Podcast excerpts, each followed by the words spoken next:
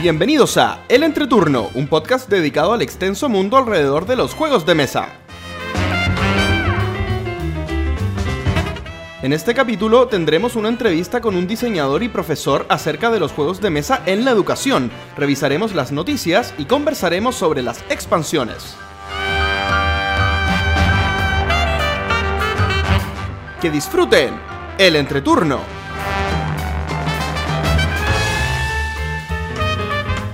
Hola, ¿qué tal amigos? Mi nombre es JP Gloria. Y yo soy Pancho. y estamos eh, comenzando este tercer capítulo de El Entreturno. Estamos grabando 17 de diciembre, el capítulo que saldrá el martes 20 de diciembre. Chicos, ¿cómo están hoy? Esperemos que salga el ma- martes 20. Sí, hemos porque tenido ya uh, tuvimos una un cantidad de problemas. problemita eh, con el capítulo anterior Es verdad, es verdad. y la plataforma Evox. sí va- vamos a hablar de eso. Chicos, ¿cómo, cómo, cómo están hoy día?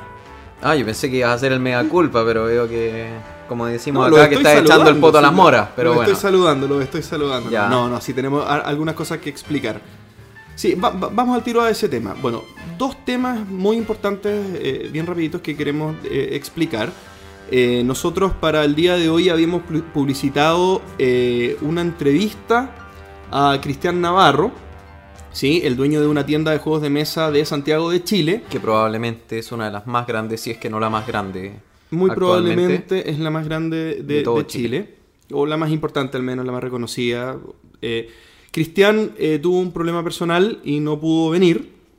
Por lo que les vamos a contar más ratito eh, de un cambio en el invitado. Hicimos un cambio de orden, era una persona que queríamos invitar. Pero, pero hicimos un cambio de orden y vamos a hacer un, un- hay un ajuste. Así que lo que nosotros pusimos en Facebook no, no se va a cumplir al pie de la letra, pero el show debe continuar, así que la cosa sigue. Pero a pesar de todo, le mandamos mucho ánimo a Cristian y esperemos que se solucione todos los temas. De todas maneras.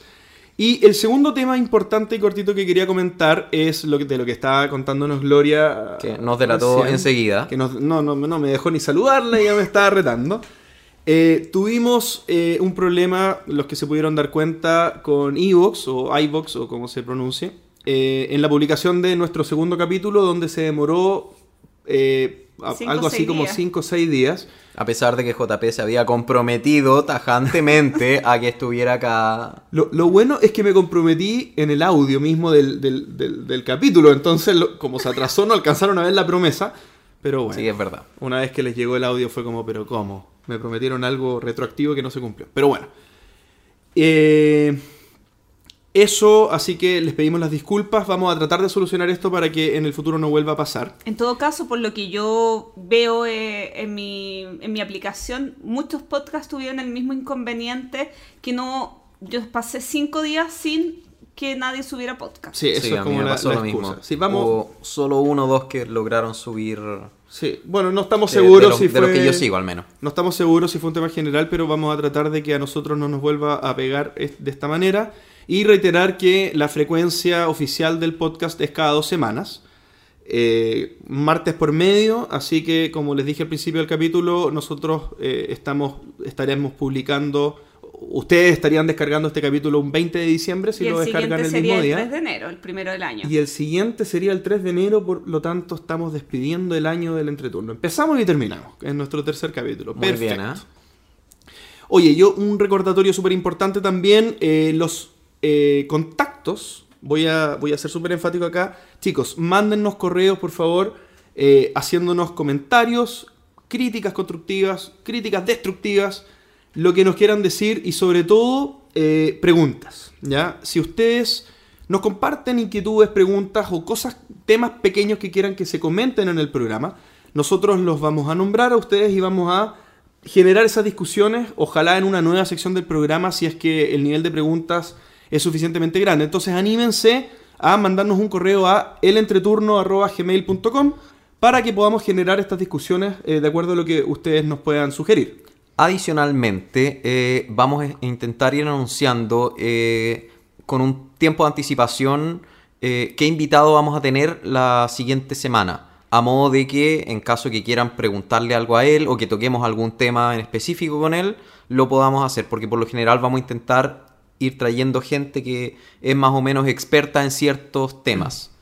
Tal cual. Y también, bueno, siguiendo con- con el tema de medios, agradecer la recepción que ha tenido nuestra página de Facebook y chicos estén atentos porque nosotros eh, vamos a seguir siendo bastante activos en esa página contándoles las novedades, anticipando algunas cosas y también es el canal eh, por donde nosotros eh, les vamos dejando los links y las cosas que, que vamos prometiendo en cada capítulo para que si por ahí hay algún dato importante que, que ustedes echaron de menos en la página de Facebook, nos cuenten y lo podamos hacer llegar para que lo puedan tener lo más pronto posible. Gloria, iba a decir algo. No, yo iba a decir que además, si tienen lanzamientos de juegos de mesa, si tienen alguna noticia, también nos envíen la información para poderlo eh, colocar en la sección de noticias. Sí, sí, tal cual, y no solamente Chile, eh, sino de cualquier parte que nos estén escuchando, eh, nosotros recordar eh, a todos los chicos que nos escuchan que nuestro foco no solamente quedarnos en Chile, sino también eh, Sudamérica o Iberoamérica. Iberoamérica. El otro día estuve tratando de entender bien cuál era el concepto de Sudamérica, Iberoamérica, Latinoamérica, y hay como controversia en qué significa. Sí, en especial en la en Digamos- las competencias futbolísticas. Que Digamos Sudamérica habla hispana, México, España, más todos los que nos quieran escuchar. Y a Brasil Y lo siempre de lado. Muy bien. Y hay otro tema importante, si es que escucharon el primer podcast y el segundo, ya se dieron cuenta que nos gusta viajar. Así Sí. que avisen con tiempo si tienen algún evento para ver si es que recomendábamos agenda. Bueno, siguiendo con la introducción, ¿qué ha pasado con nuestras vidas lúdicas? JP. Bueno, yo la verdad, afortunadamente ahora pude jugar bastante eh, y jugué hartas cosas. Fui a la casa de mis papás, que viven en Viña del Mar, una ciudad que queda una hora y media. de Hay que aclarar ahora. que JP es un acérrimo jugador con su familia y Sí. terminan siempre enojados todos. No, muy mal. Pero ¿Sí? es bueno porque voy cada un mes más o menos a ver a mis papás, entonces alcanzamos a reconciliarnos.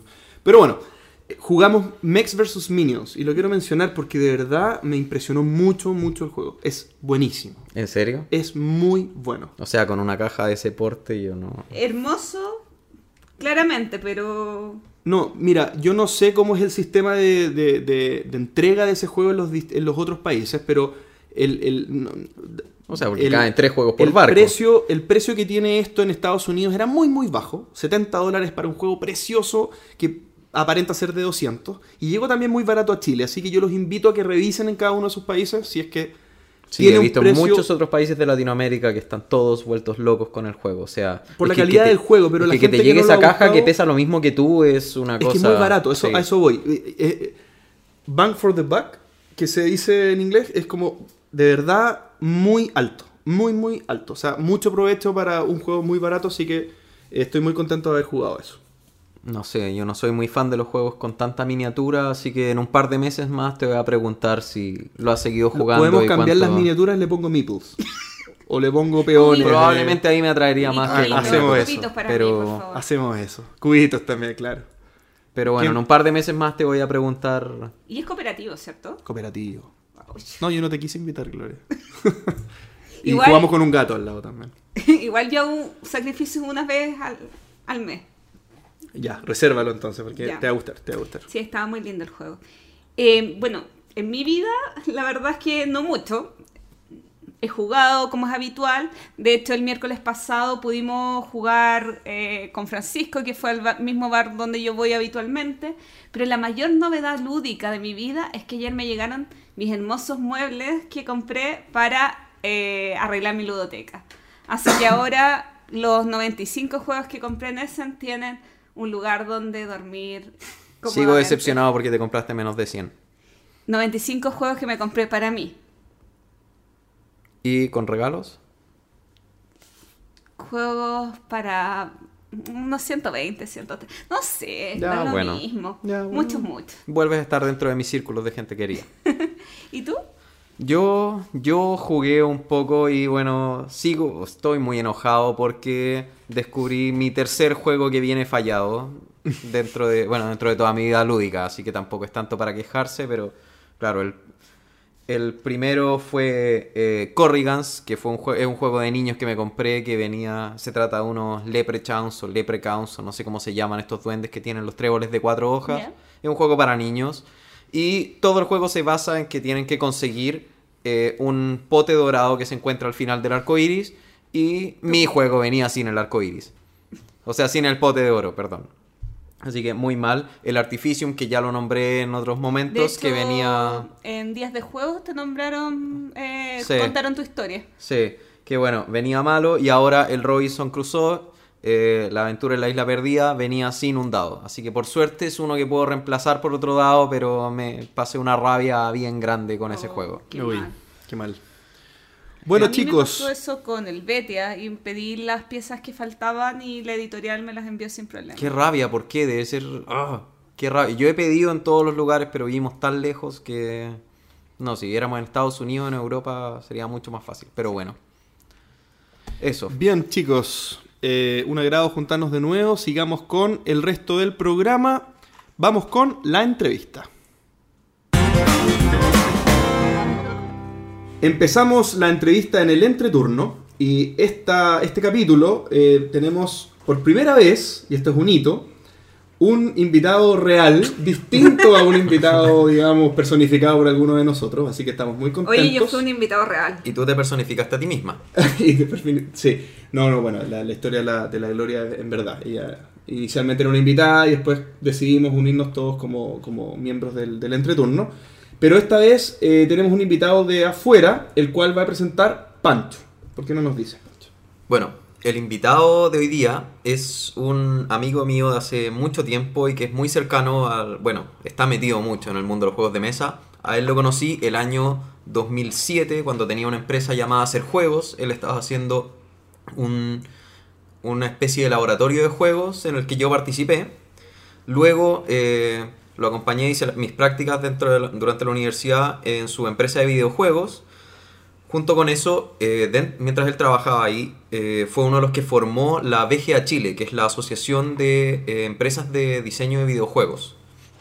Y durante uno o dos años fuiste presidente, Dos años y medio. dos años y medio, ya. Eh, adicionalmente, él eh, fue uno de los que ayudó a armar la malla y el currículum de la carrera de desarrollo de videojuegos en la UNAP.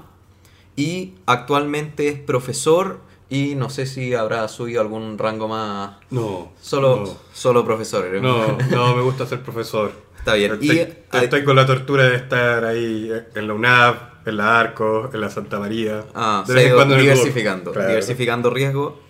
Y eh, adicionalmente él realiza cursos y seminarios sobre desarrollo de juegos, tanto de mesa como videojuegos. ¿Y su nombre es? Pablo Gorigüitía, que lo dijo al principio JP. No, no lo había dicho. ¿No lo había dicho? Te lo aseguro. Eso era el ensayo de sonido. Ah, Sí, no bueno, lo dije. entonces yo lo digo. Pablo Gorigüitía. Excelente. Bravo. Bienvenido, Pablo. Muchas gracias por ser nuestro primer invitado. Bueno, los- mientras sobrevivía el conejillo de India o el ratón a la ¿El prueba. laboratorio? Está bien. Claro. Sí, yo, yo, yo creo que para partir, eh, disculpa que te, te interrumpa un poco en la pregunta, Pancho, pero yo creo que su- sería súper interesante para partir que nos pudieras contar un poco de ti, de cómo te relacionas con el mundo de los juegos, eh, cómo parte un poco todo esto, pero del punto de vista tuyo, para que también los, que, los amigos que nos están escuchando eh, conozcan un poco de, de ti y de quién eres. Bueno, eh, tratando de hacer así el resumen, hiper resumen. Em, yo estudié diseño en la Universidad Católica. Entré en realidad desde el lado de bachillerato, eso es porque estaba un poco con la volada que todo el mundo me decía, no, es que los diseñadores hacen una pega tan variada y mientras más cosas raras saben, mejor. Y dado que entré por el lado de bachillerato, me sobraba el tiempo y había hecho todos los ramos optativos y todo, y en lugar de descansar, como debía haberlo hecho, decidí tomar una modalidad que hoy en día está bastante más cristalizada en la católica, que es lo que llaman los minor, una mención que es en definitiva otra carrera, y yo la tomé en educación. ¿Por qué? Porque me gustaba harto el tema de educación, para mí era o tomar diseño o entrar a educación, así que era como para quitarme las ganas. Y resultó que eh, dentro del lado de la educación a mí lo que más me gustó fue el lado de la didáctica. ¿ya?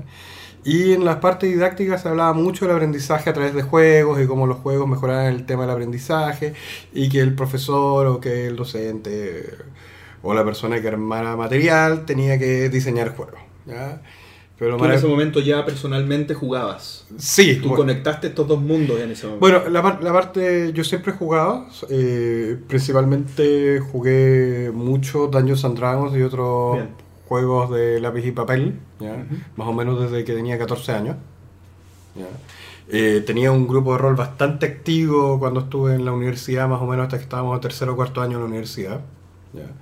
Eh, todos íbamos en, en carreras y universidades distintas, entonces también eso que ya hemos podido ser bastante activos fue bastante raro, la verdad. Bien. Bueno, y resultó que mm, decían, no, hay que diseñar juego, hay que diseñar juego.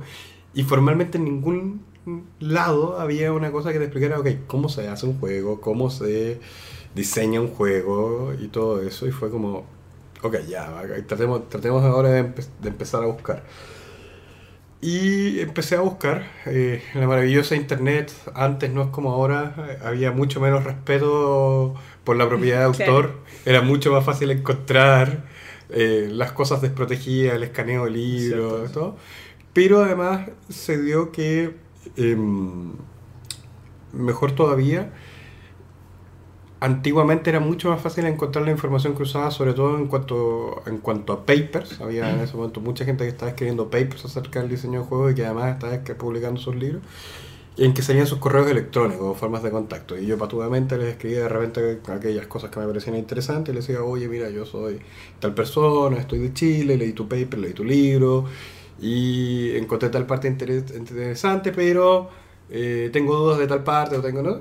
Y dado que llamaba en ese momento de un país medio rarito, los autores me respondían.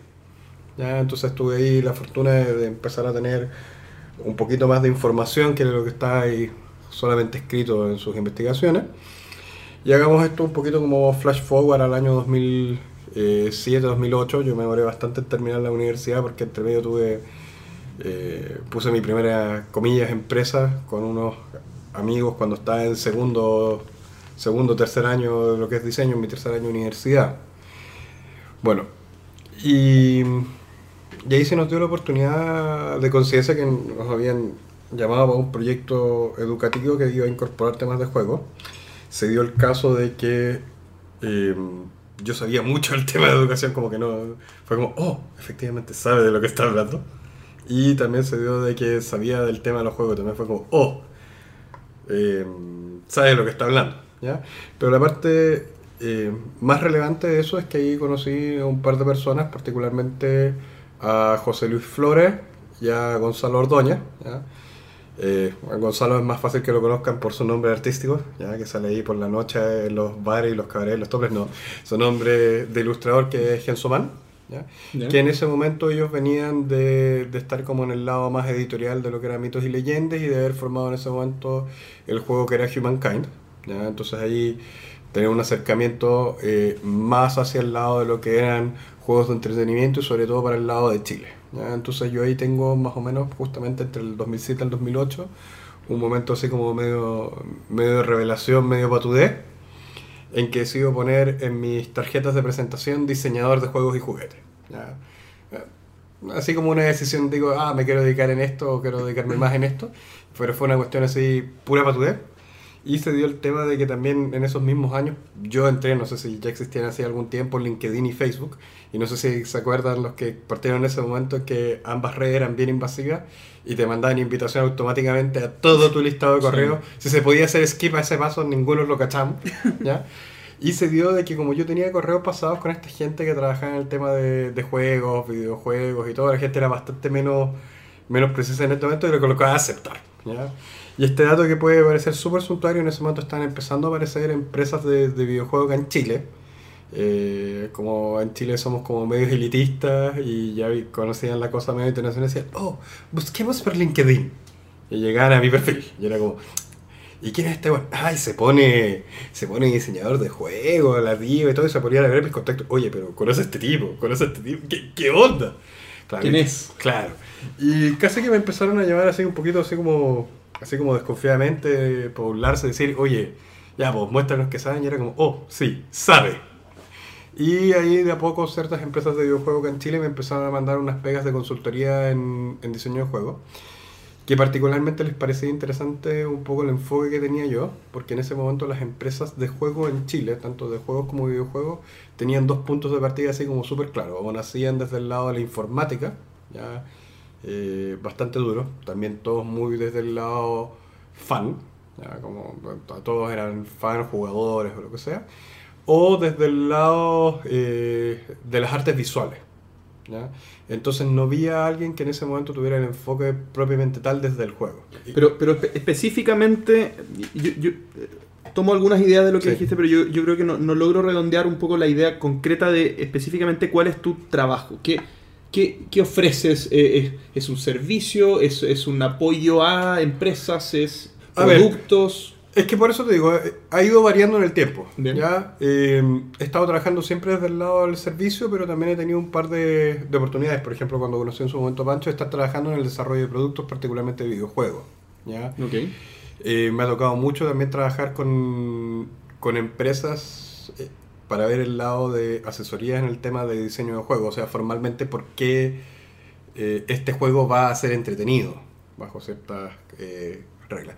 Y también, trabajamos juntos también lanzaste Puzzle Me, claro, claro. que fue el- probablemente el primer juego de mesa chileno que logró financiarse en Kickstarter. De hecho, eso fue de diciembre del 2011, y hasta donde entiendo fue el primer juego chileno crowdsourceado, juego, videojuego, etc. Eh, pero Ent- Entonces, eh, tú aquí estabas hablando de que haces juegos. sí, yo hago juegos. Diseñas, tú, tú, eres, tú los diseñas. Yo diseño juegos, yo diseño eh, videojuegos. eh, tengo también, hace más o menos un año atrás, estuvimos trabajando acá en un proyecto de un Smart Toy, ¿ya? particularmente de estos que usan tecnología, el Toy to Life, parecido al Disney Infinity, al Lego Dimensions, al em, Skylanders, ¿ya? y que eso lo estábamos trabajando con ciertas tecnologías desarrolladas acá en Chile. ¿ya? Ese proyecto quedó un poco dormido, ¿ya? principalmente porque estábamos levantando unos fondos que, que finalmente no salieron, pero la gran diferencia ahí interesante es que eh, tenía una especie de, de trading card game, ¿ya? y que la gracia es que el- la cámara de fotos reconocía las tarjetas y las tarjetas no tenían ninguna de estas tonteras de, ni de código QR, que siempre como que encuentro como que te, te afea el juego. Esto no, esto efectivamente reconocía el patrón de la carta en base a las ilustraciones y a los iconos de los efectos y con eso lo leía. Y eh, para aquellos que conocen los Toy to Life, la gracia que tú tienes es que tú tomas este personaje, de cierta manera lo escaneas y con él juegas. En el caso del videojuego, las cartas funcionaban como booster, podías tirar conjuros, hacer efectos más, más globales. ¿ya? Y ahí una de las vueltas de tuerca, que por eso lo saco a corazón, que, que fue muy interesante, trabajé con un, con un par de personas en que estamos tratando de cambiar un poco el modelo de los, de los juegos de cartas que vas comprando en definitiva por sobre, pero no quisimos que fuera propiamente tal un, trading card game, porque en Chile hay muchos casos de, de gente desarrollando trading card games, hay mecánicas por ahí bastante interesantes, pero siempre el problema de los trading card games es que eh, necesitas una audiencia muy numerosa.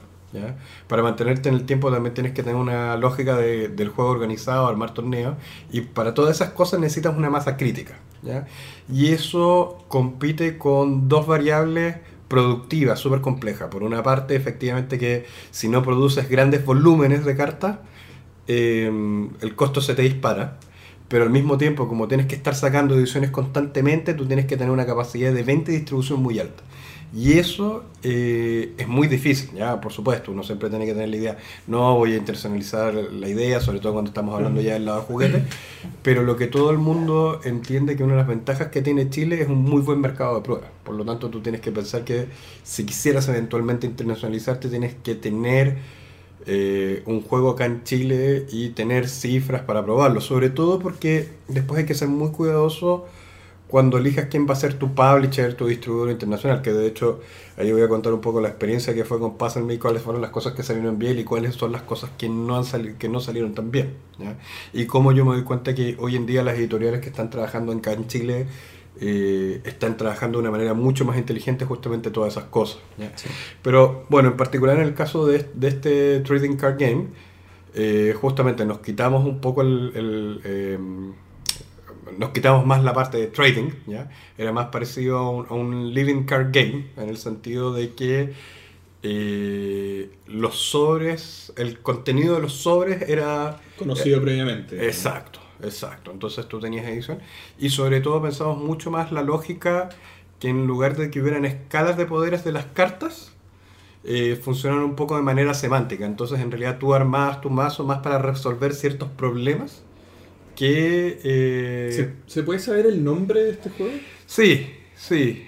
Eh, también ahí Pancho se va a reír porque es un, es un nombre. Es un nombre así como que tengo por default para ciertos proyectos, ¿ya? Eh, que se llama Ecolona, ¿ya? Por supuesto, eso no casa nada con lo que Pancho conoció de Ecolona, pero es lo mismo. Eh, también es una de las cosas que, que yo creo que fue una de las primeras personas que se lo empezó a cuestionar en Chile respecto a los juegos que yo desde un principio, ya desde el año 2008, empezaba a hablar, mira, una cosa que es relevante cuando tú trabajes con juegos es no estar pensando tanto en el juego, sino estar trabajando en la licencia. ¿ya? Uno ve las grandes eh, éxitos internacionales, ya sean eh, juguetes, juegos de mesa, videojuegos, al final lo que los mueve es que tú crees una marca, una licencia que eso es lo que la gente esté pensando. ¿ya? En el caso de los juegos de mesa de repente es un poquito más raro, pero hay casos súper específicos como el caso de Warhammer, ¿ya? sobre todo Warhammer 40.000 que tiene tanta, tanta potencia en el cual tú puedas tener otro tipo de merchandising asociado y otro tipo de productos asociados como libros, como videojuegos, eventualmente películas, lo que pueda hacer, que te lleva a la marca y te permita seguirte conectando eh, justamente con, con tu jugador, con tu usuario. ¿ya? Bueno, juegos de mesa hay algunos. Hay algunos han- casos. Catán tiene libro. Exacto. Star Realms tiene libro. eh, pero Creo que son- Decent ahora está también abriéndose un poquito esos lados. Sí, Dis- dicen está pintado para tener algún juego de rol, pero es muy poco. Claro, Muy como poco. dicen que... Dis- El Sí. Descent. El Descent. ya. Sí, sí, está. Pero, pero hay casos, hay casos. Entonces, em, trabajamos un poco con eso, un poco con. con, em, nosotros estábamos apuntando particularmente fuerte al- a la audiencia entre 9 y 12 años, ¿ya? Entonces ahí también trabajamos con una licencia que, que estaba un poquito em, en la línea de Digimon y eso, porque también entendamos, ¿no? Cuando también estás trabajando pensando no solamente en cartas, sino en juguetes, y tienes que vender juguetes, tienes que tener la posibilidad de tener una alta variedad de personajes, ¿ya? Claro. Eh, pero volviendo al caso del juego de cartas, la gran, la gran vuelta de tuerca, eh, por lo menos para esta línea de juego, es que en lugar de, de ser un combate directo de jugador contra jugador, eh, tenía un poco como esta lógica en Mushkin en que hay desafíos o eventos globales que los jugadores tienen que resolver y en la medida como eso lo iban resolviendo, iban repartiendo los puntos. ¿ya? Y la gracia es que... em, es que una de las cosas que a nosotros nos, nos interesó trabajar en eso y que es algo que quiero retomar, es que no queríamos que, que el enfrentamiento fuera así como "Ah, los buenos contra los malos, sino que hubieran como ciertos matices de que... Cada uno perseguía sus propios ideales y no era ni bueno ni malo. digamos. O sea, para el término de la historia habían cosas malas, pero que fuera entendible por qué, por qué ciertos iban para ciertos lados. ¿ya? Oye, Pablo, eh, ¿cómo? Perfecto, tú partiste. E- e- Esto va más por el lado del diseño, Sí. del diseño de juegos, diseño de distintas iniciativas. Tú partiste por el tema de la educación. Sí. ¿Cómo, cómo conectas tú ambos mundos? ¿Qué, qué haces en función de la educación con los juegos? Bueno, eso es un, eso es un lado que, que permanentemente a mí me ha eh, seguido interesando y me ha seguido dando trabajo. ¿ya? Justamente no hay mucha gente aún en Chile, cada vez han aparecido más, que logren conectar bien eh, el tema, más que de la educación, del aprendizaje y de los juegos. ¿ya? Ahí siempre queda un tema medio entre que no es ni chicha ni limonada y se pasa por un fenómeno que a mí me gusta llamar el buenismo tontismo. Así como que decimos ya, porque yo quiero que este juego enseñe, va a enseñar. Entonces como, no, no, no. ¿Cu- ¿Cuál es tu visión ahí? Eh, eh, Tú planteas una diferencia entre educación y ense- enseñar mediante los juegos. Aprender, más que Aprender, enseñar. perdón. Ya, porque ahí también pasan, pasan dos cosas y ahí está otro, otro error de descontextualización, que es una cosa muy fuerte que está pasando hoy en día con los juegos de mesa. Eh, los juegos de mesa están entrando fuerte en, en el ámbito escolar, en el entorno escolar. Ya, yo creo que todos sabemos cómo han ido apareciendo eh, ludotecas, cómo han ido apareciendo eh, ofertas de gente que dice voy a armar ludotecas para bibliotecas, para municipalidades, para colegios. ¿ya? Y dentro de eso han ido apareciendo cada vez más juegos, comillas, a medidas para enseñar ciertas cosas que se van a usar en los colegios. ¿ya? Por ejemplo, a mí me ha tocado saber del último tiempo, eh, gente, se me olvida el nombre de la empresa, pero son los que están trabajando eh, voces, ca- causa Causa, voces ¿sí? del ocaso. Que no me acuerdo el nombre de la empresa, que aparte de tener este otro juego. Swandy, creo que. No, No, no. Ya nos acordaremos, lo Sí. googlearemos, ¿ya? Y que además tienen este juego que... mm, mascarada o algo por el estilo, sí. Soy medio malo con los nombres, pero que ellos también están trabajando con ciertas cosas de, de, de intervención escolar. Por supuesto, la gente del ludoísmo que lleva mucho tiempo trabajando en cosas así, la gente de astromanía que lleva mucho tiempo trabajando en cosas así. eh, están empezando a entrar a los colegios y de muy buena forma. Niebla Games. Niebla Games, claro. Y, pero también hay ciertos casos que están un poquito fuera de las comunidades que creamos juegos, ¿ya? en que pierden la visión de que trabajar dentro del colegio es súper distinto. Por ejemplo, va- va- vamos a un caso súper concreto. ¿ya? Eh, es muy difícil que dentro de una sala de clase alguien pueda tomarse para hacer una partida de juegos de dos horas. O sea, es, es imposible. ¿ya? Lo otro que de repente entre los que somos jugadores más asiduos de juegos de mesa, hay ciertas convenciones, ciertos clichés, ciertas mecánicas que son súper obvias para nosotros y que para la mayoría de la gente no lo es. ¿Ya? Entonces no están bien pensados, por ejemplo, los manuales para que esto puedan pasar así fácilmente. Eh, no está pensado una cosa que es fundamental también en los aprendizajes, en particular en el colegio, cuál va a ser el rol del profesor en ese proceso de aprendizaje. Eso, eso te iba a preguntar, porque yo, yo creo que acá hay dos, dos eh, dimensiones que podríamos criticar, o no, más que criticar, eh, eh, que podríamos describir eh, para la enseñanza o para el aprendizaje de los niños, que por una parte es que estemos preparados de que las metodologías o los juegos o las cosas como la plataforma en sí sea lo suficientemente madura. Te quiero preguntar tu opinión sobre eso. Y por otro lado, la gente. ¿Cuál es la preparación que tiene que tener la gente para que esto sea efectivo, digamos, y sea una dinámica provechosa? Ambas, ambas dimensiones. ¿Qué, qué opinas de eso? A ver, voy a, voy a partir con- por lo segundo, ¿ya? Eh, yo encuentro que es mucho más fácil trabajar eh, en un equipo, ¿ya? Esta famosa idea como del equipo multidisciplinario, pero más allá, de decirlo así, que es tan cliché, que tengan experticias distintas y que ojalá haya un... Yo encuentro que se hace un triángulo muy, muy positivo cuando tienes a alguien que, que es un experto en el aprendizaje, en particular en el lugar donde este aprendizaje va a pasar, y que tengas un experto en la temática que tú quieres eh, que se aprenda, ¿ya? pero ahí hay que hacer un- una salvedad que creo que es a continuación, y alguien que sepa también del tema de cómo hacer un juego. ¿ya? Y el trabajo que me ha- a mí me ha tocado mucho hacer, porque de nuevo no hay tantas instancias, es un poco de trabajar de interlocutor válido entre estas tres lados, de que la persona que, que, que habla investigador solo habla investigador, el que habla educación solo habla educación y el que habla juego solo habla en juego, como que no se entiende. ¿ya? Eh, yo tengo ahí también la fortuna un poco de haber estado un poquito en, en los tres mundos, después hice un magíster en educación que también hice ahí investigación, entonces cacho un poco la lexicología de todos los lados, pero tampoco es una cosa tan difícil, es una cosa de tener más una, una disposición a escucharse. ¿ya? Ahora, ¿qué es lo que pasa? Es que no en todos los entornos se va a dar aprendizaje ¿ya? y no todos los juegos te van a permitir tener ciertos aprendizajes. ¿ya? Hay una, eh, yo siempre repito, todos los juegos enseñan. ¿ya? Hasta el juego más malo te enseña a jugarse a sí mismo. ¿cachai? Tú vas jugando y vas a aprender el juego. Pero no necesariamente ese aprendizaje es Tan eh, Se extrapola a otra cosa. Exactamente. O que, Y ahí, algo mayor. y ahí es donde entramos de nuevo a que eh, hay un rol de un, de un profesor o de alguien que te permita Moderador. hacer esa como vuelta de tuerca. ¿ya? Eh, pero lo que yo sí creo, donde creo yo que los juegos son muy potentes en el lado de la sensibilización. ¿ya?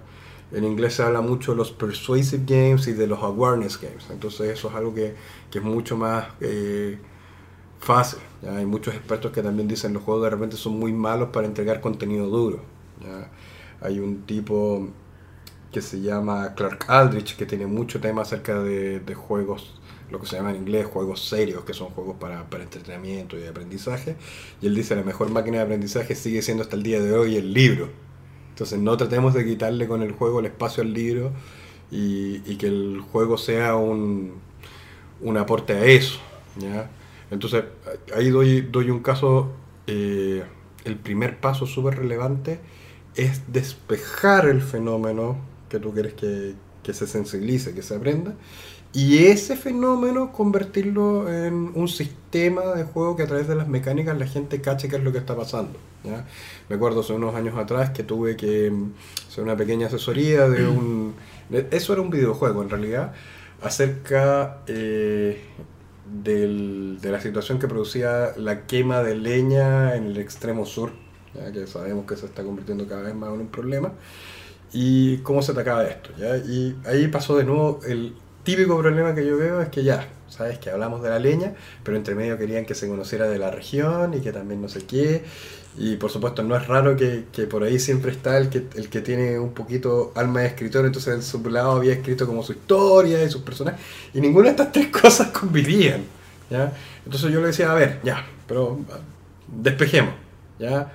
¿De qué, qué, qué es el punto concreto que está? Ya, la quema de leña. Ya, ¿Pero por qué es la quema de leña? No, porque mira, es que aquí hay dos problemas que conducen a la quema de leña. Uno es la deforestación del, del bosque nativo por tal razón y otro es el exceso de dióxido de carbono que se libera, ¿ya? Eso tanto al interior de las casas, que es peligroso porque te puedes morir por dióxido de carbono, ¿ya? Y otro es porque contaminación ambiental, que eso trae otros problemas.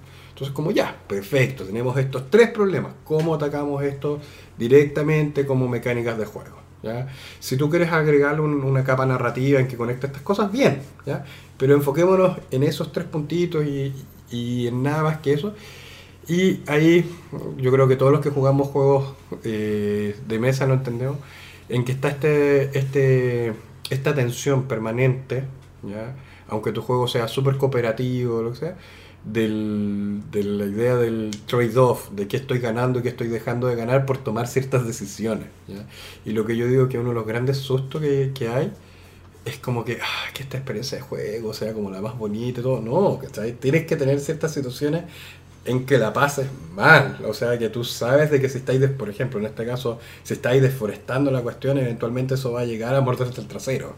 Oye, me, me interesa, no sé, ¿tú quieres preguntar algo, Pancho? Sí, Ya. que con respecto a este último tema, juegos educativos que te enseñan cosas eh, así específicas, los entiendo, pero quería saber tu opinión, ya que tú estás, ¿Eh? has estado muy metido en el mundo de la educación y de los juegos, eh, sobre juegos en el aula, que es un, es un tema para mí totalmente distinto y yo le tengo bastante resquemor. Yo que también he diseñado juegos, muchas veces me han preguntado, ¿por qué no diseñas juegos educativos? Y yo no me considero capacitado para hacerlo, porque, tal como tú dices, eh, todos los juegos enseñan. Yo no soy muy de esa teoría. Yo creo que hay juegos que de plano no enseñan, pero bueno, eso es tema de otra discusión.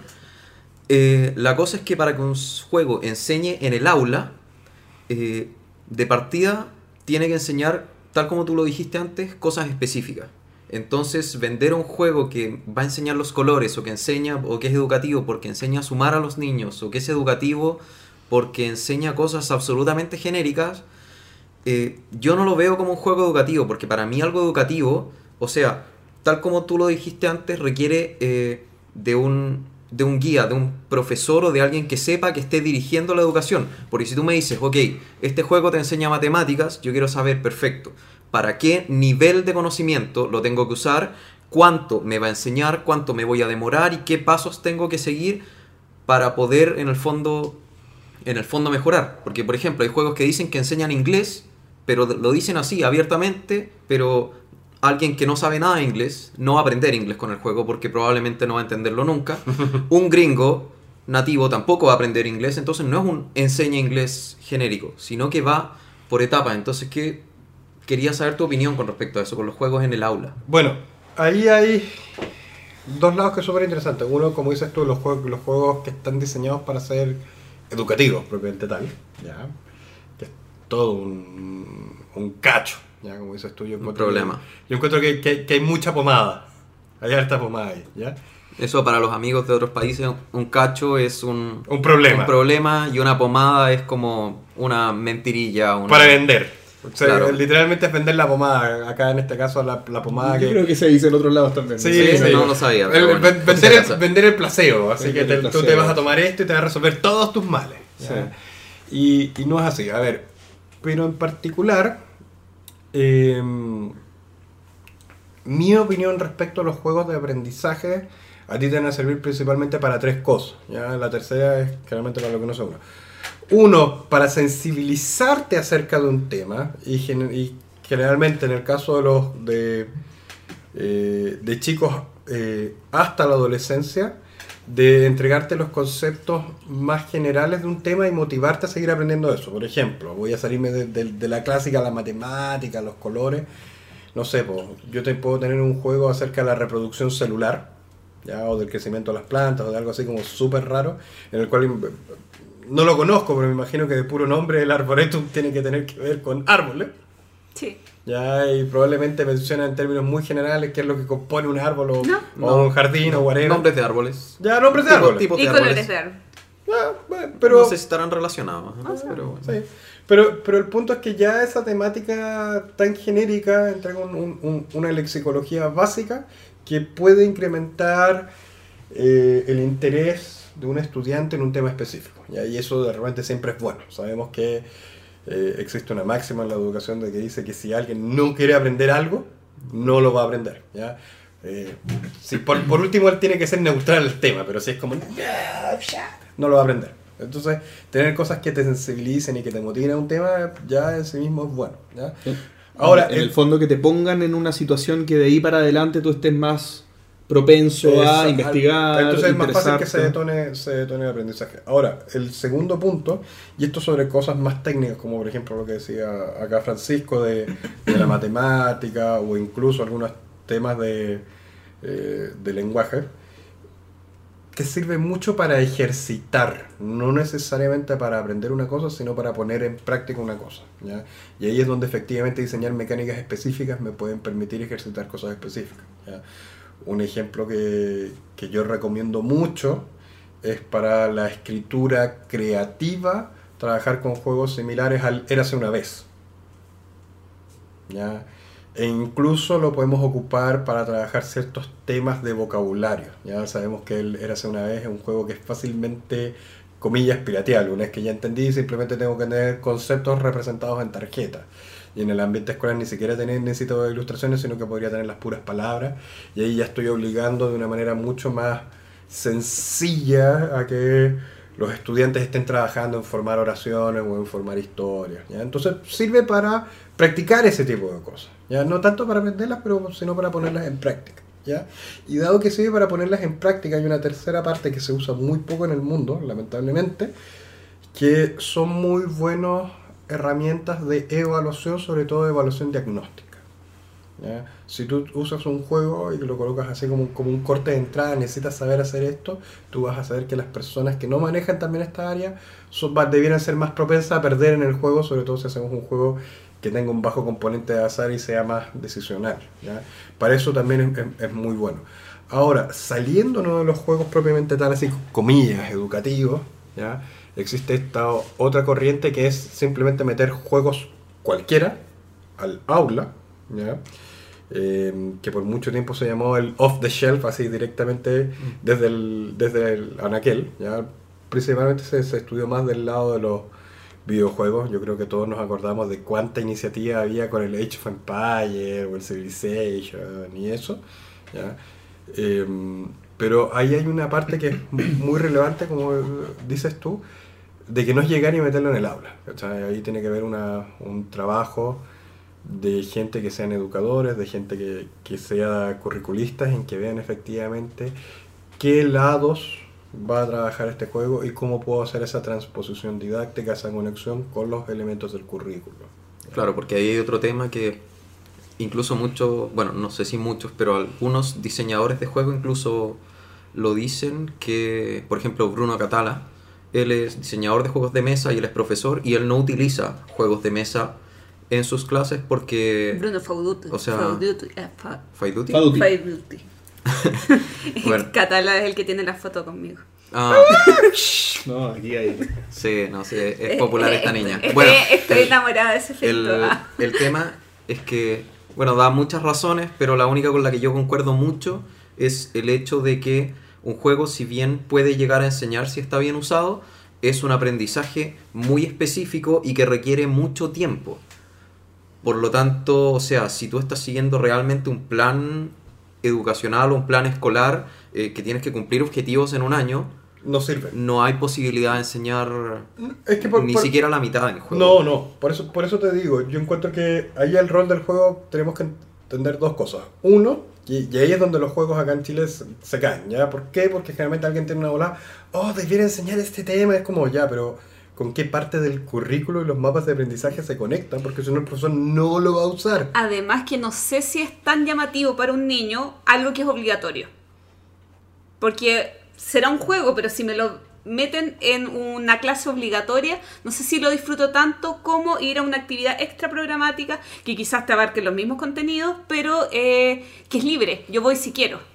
Bueno, sí y no. Va Lo que por el lo que interés pasa de la es edad, que- claro. Es que no, yo creo que también, te- como dices tú, tiene que ver con el interés de la edad y todo, pero también tiene que ver el costo de oportunidad. Si yo como niño tengo la opción, si, si a mí me pasaron... ver una co- película. Claro, como la típica, me hacen ver una película, quizás no es una película que quiero ver, pero entretener clases que no quiero tener, y la película se hace tema.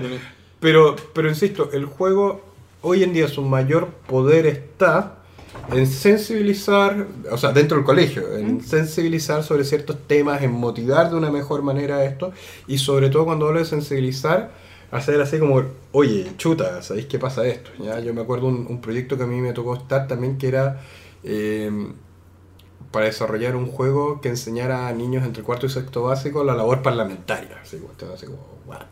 ¿Ya? Cuarto y sexto básico, ¿qué cursos serían a nivel No, internacional? digamos de edad. Sí, de Desde edad. cuarto, eso Cuarto. son como Ocho- 10 ocho a años, 12 años. 8 a 12. ¿Cuarto, do- ocho años? No, eso es Sí, diez. sí, 6 Diez. primero. ¿Sí? No, no, no, tienes razón. Más viejo, más 10 viejo. 10 a 12, 10 a 12. 10 a 2. 10 a 12, 10 a 12. No, pues, claro, y, y ahí se dio un tema muy interesante cuando estábamos haciendo los testeos, que primero les hacíamos la batería de preguntas a los niños, oye, ¿qué opinas de los parlamentarios? Dado que no podían entender qué carajo eran los parlamentarios de base. Bueno, ¿qué opinas de los políticos? Y empezaron, no, los políticos son todos corruptos y no sé qué, y traen puros problemas, y es como, claro, pues, que es lo que escuchan de los papás. Claro. Y lo que sí nos pasaba es que después de jugar un par de veces el juego, eh, la opinión de los niños cambiaba radicalmente. Era como. Era como que- un juego de rol, ¿no? Eh, No, era un juego de mesa, era un, era un juego de, de alocación de recursos, Bien. no de trabajadores de recursos. ¿ya? Eh, pero la gracia es que ahí tenía una lógica media competitiva, cooperativa, en que nunca los recursos que tú tenías eran suficientes para resolver el problema. ¿Ya? Y tú necesariamente para ganar el juego, a lo menos eh, la mitad más uno de los jugadores en la mesa tenían que también alcanzar su objetivo. Entonces, en definitiva, ganaba el que había logrado su objetivo de mejor manera. Es lo mismo que los partidos políticos. Claro, entonces para tú resolver el problema era como, oye, pero ¿me ayudáis? Y el otro decía, ya, pero si yo, tú- yo te ayudo con esto, tú me tienes que dar esto, ya, así, bien, bien en, la, en la raíz más básica de la política. Entonces le preguntábamos a los niños, bueno, ¿qué, qué, qué pasa con los políticos? No, los políticos son todos malos, son corruptos. Pero tienen un trabajo muy difícil. ya, entonces eso, eso es lo que voy con, con la sensibilización a los temas. ¿ya? Y eso también se puede dar de que efectivamente cuando está ese quiebre, eh, eh, va a pasar con cierto grupo de niños que habitualmente no tienen la motivación a estudiar un tema, a estudiar esos temas o por lo menos ser un poquito más receptivo a ellos. Yo encuentro que ese es hoy en día el gran tema que hay, ¿ya? Y fuera de todos los otros beneficios que sabemos que en realidad los juegos tienen más desde el aspecto social, más desde el... Lenguaje. Claro, entonces, si bien pueden parecer temas súper secundarios, si uno logra conectar bien esos temas, eh, pueden servir den- dentro del aula. Ahora, yo insisto, hay muchos expertos desde el lado del juego que dicen claramente, oye, de repente no es la manera más eficiente de enseñar ciertas cosas. Y yo insisto, no lo es para la enseñanza. Pero de repente es la más significativa. Claro, pero es que no es, pa- no es para, el conoci- no es para el conocimiento duro. Exacto. Exacto, es como para lo que tú decías, o sea, para hacer un enabler de que de que de generar interés, para, para poner foco, de, digamos, específico en algún tipo de persona. Oye, yo, yo te quería hacer una pregunta, porque así como mismo tú estás diciendo que hay un reconocimiento de que los juegos no son para todo tipo de, aprendizaje, eh, te quiero preguntar en tu experiencia qué, eh, cuáles son las condiciones en las que es mejor usar juegos. Por ejemplo, se me figura que para la fase de diagnóstico de determinar ciertas cosas o, o ciertos niveles, me imagino que la faceta del juego o, o, perdón, o el ambiente de juego puede ser más propicio que otras que otras técnicas. ¿Qué, qué- qué- cuál es tu experiencia? A ver, en mi, expe- en mi experiencia eso es resulta naturalmente. Lamentablemente no se usa mucho para eso. ¿ya? Y ahí hago un ejemplo súper concreto. Sobre todo cuando trabajamos con, niños más chicos, no es raro que tú para hacer un, un diagnóstico psicológico en realidad lo haces jugar. ¿ya? Y, y ya desde la mera observación de sus reacciones frente al juego puedo decir, oye, pasa tal cosa, pasa tal otra. ¿ya? Pero las mismas eh, sistemas de juego te pueden permitir darte cuenta cómo se maneja en ciertas cosas. O sea, usando el nivel más básico, ya tenemos esta cosa como un trading card game. Y a mí en general no me gustan los trading card games, lo, lo repito mucho, porque, desde, por- porque soy diseñador muy cuadrado. ¿ya? Eh, y para mí los trading card games son los, eh, son los breaking rule games. ¿ya? O sea, cada carta rompe las reglas generales del juego. ¿ya? Pero sí, sí, para lo que sí sirve, por ejemplo, es para saber el, el nivel de, de la capacidad lectora, escritora y de entender lo que está leyendo. Entonces, si, si lee la carta y la ejecuta de una forma distinta, sabemos que no está entendiendo lo que está leyendo. ¿ya? Entonces, por eso insisto que para esas cosas también sirven muy bien. Igual que para los, por ejemplo, todos los juegos de esa índole tienen mucho así como haces el, el 2,5 de daño por X no sé qué. Entonces también es muy fácil pasar, oye, este cabro sabe sumar, sabe restar, sabe Por lo dividir. mismo que mucha gente domina muy bien el inglés porque juega Magic eh, y, y la obligación de que es más fácil conseguirse carta en otro idioma que en español eh, lo obliga en cierto modo a aprender otro idioma. Claro, pero, pero yo llego al, al, que es central, ¿ya? Eh, la selección del juego que tú vayas a ocupar va a depender mucho del tema contextual. Y por eso encuentro que la aparición de ludotecas, ¿ya? De libre acceso es algo muy positivo, ¿ya? Porque trabajar dentro de la sala de clase misma es difícil, ¿eh? las mesas no son buenas, cuando ya tienes con pupitre no podéis sentarte cuatro personas a jugar, ¿ya? Eh, en una hora de clases que son 45 minutos hay muchos juegos que no, que no vas a poder trabajar, hay juegos muy buenos que funcionan en 15-20 minutos, pero hay otros montones maravillosos que no lo tienen, ¿ya? entonces yo encuentro que eso también es, es muy positivo, ¿ya? Ahora, yo encuentro que ahí tiene que haber una, al igual como pasa con los libros, tiene que haber una labor editorial, una labor, comillas, bi- bibliográfica, bibliotecaria, de decidir qué son juegos que son relativamente buenos tener en los colegios. Y eso es lo mismo que pasa en los colegios, ¿cachai? De repente tenéis eh, novelas o cómics, Asterix está en prácticamente todos los colegios, ¿cachai? Porque es un súper buen gateway al aprendizaje, ¿ya? Por, por eso yo también creo que- ¿Asterix? Sí. sí, O sea, a la lectura por lo menos, como, oh, leo Asterix, ya, tienen, tienen nombres complicados, hay harta X, hay harta Z, ya. Entonces, por ejemplo, a mí no me hace ruido el típico que le meten ahí al tiro, le enchufan a todas las ludotecas, el Catán o el Carcazón, ya. Porque mm, nunca me he sentado a ver qué te puede enseñar exactamente ni, el, ni uno ni otro, pero dado que ya son juegos gateway que te abren un poco la cabeza a, a juegos que comúnmente no se conocen, o sea, con suerte eh, todos tienen la gran capital y sería, te permite que probablemente sí haya otros juegos que, que te lleguen a aprender ciertas cosas más interesantes. Por ejemplo, no sé, pues un juego que yo no lo he estudiado seriamente, pero tengo la Tinka, que probablemente es muy potente para aprender muchas cosas de lógica. Eh, muy probablemente sea el Power Grid, porque hay mucho de dónde administro Pero esto. eso, anda a enseñárselo a un niño. O sea, no, pero, pero el juego también pensemos, probablemente sí se lo puedes enseñar a alguien sobre 15 años. Sí. Ahora probablemente no se lo vas a enseñar a alguien de 15 años que su única experiencia con los juegos es la chiflota. Ya, pero ahí, ahí está tu punto de que el Catán y el Carcassonne sirven para poder abrir un pie, una base para entrar a todos estos juegos que O pueden o sea, un concepto más complejo. Viéndolo yo desde mi punto de vista, el Catán lo que aporta grande es el hecho de que para yo construir lo mío no necesito destruir lo tuyo o, o hacerte daño o simplemente cagarte en un cambio. Te puedo cambiar uno por uno La y, negociación. sa- y salir ganando Sí. los dos. Sí, pero la negociación social, no, no, Sí. no el aspecto de la conveniencia solamente. O sea, No, el, por eso, el- el pero no es- Catán no es- lo que pero- ofrece es el escenario para yo convencerte, Claro, generar pero- la dinámica. Pero aunque, aunque sí, pero independiente, aunque no tenga capacidad de convencimiento, yo puedo ganar simplemente cambiando uno por uno, sin tener que, que abusar de, de repente de mi poder de recursos o de mi capacidad eh, verbórrea. Sí. Puedo ir cambiando uno por uno y en ese cambio salir los dos ganando. En el carcasón, por otro lado, el aprendizaje que hay o lo, o lo que podría rescatar educativamente, que vuelvo a repetir que siento que es muy poco, que no lo considero educativo, No. es el hecho de que entre todos podemos ir construyendo algo. Ahora, mira, lo que yo sí veo en ambos juegos, ojo, y que sobre eso sí hay un. hay hartos estudios que están en el lado del videojuego y que son transponibles, sobre todo a los juegos de mesa, porque tienen un carácter un poco más relajado, es que enseñan esta capacidad de planear el futuro, ¿ya? y del manejo de la frustración. ¿ya?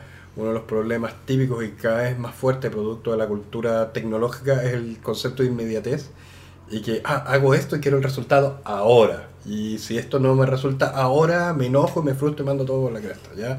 Por ejemplo, en, ambos juegos, tanto en el Carcassonne como en el, como en el Catán, yo no tengo resultados ahora. Es más, todas las, si, si yo eventualmente quiero ganar, aunque no sea así como, ah, te voy a forrar y te voy a golpear y te voy a... No.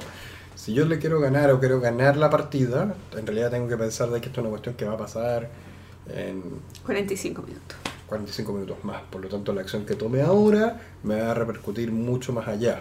¿ya? Y, por- y también no puedes, no puedes frustrarte porque si cometí un error al minuto 15, todavía me quedan 30 minutos para, para resolver la problemática. ¿ya? Entonces, por eso también eh, tenemos que entender que ciertas cosas que te- tú puedes aprender a través de los juegos de repente no es contenido, pero sí es cosas que te van a permitir mejorar el, sobre todo el, rendi- el rendimiento escolar. O sea, si yo logro, es una cuestión que, que es notable, hay una correlación, y eso es más de la educación dura, entre el manejo de la frustración y la capacidad de ver al yo futuro versus los estudiantes que tienen buenos rendimientos escolares. Y aquí yo creo que eh, el ejemplo, aquellos que tuvimos amigos y compañeros del colegio que, por ejemplo, particularmente en el estudio de la medicina, se han fijado que aquellos que terminaron estudiando medicina partieron así como en octavo básico, ya, yo quiero estudiar medicina.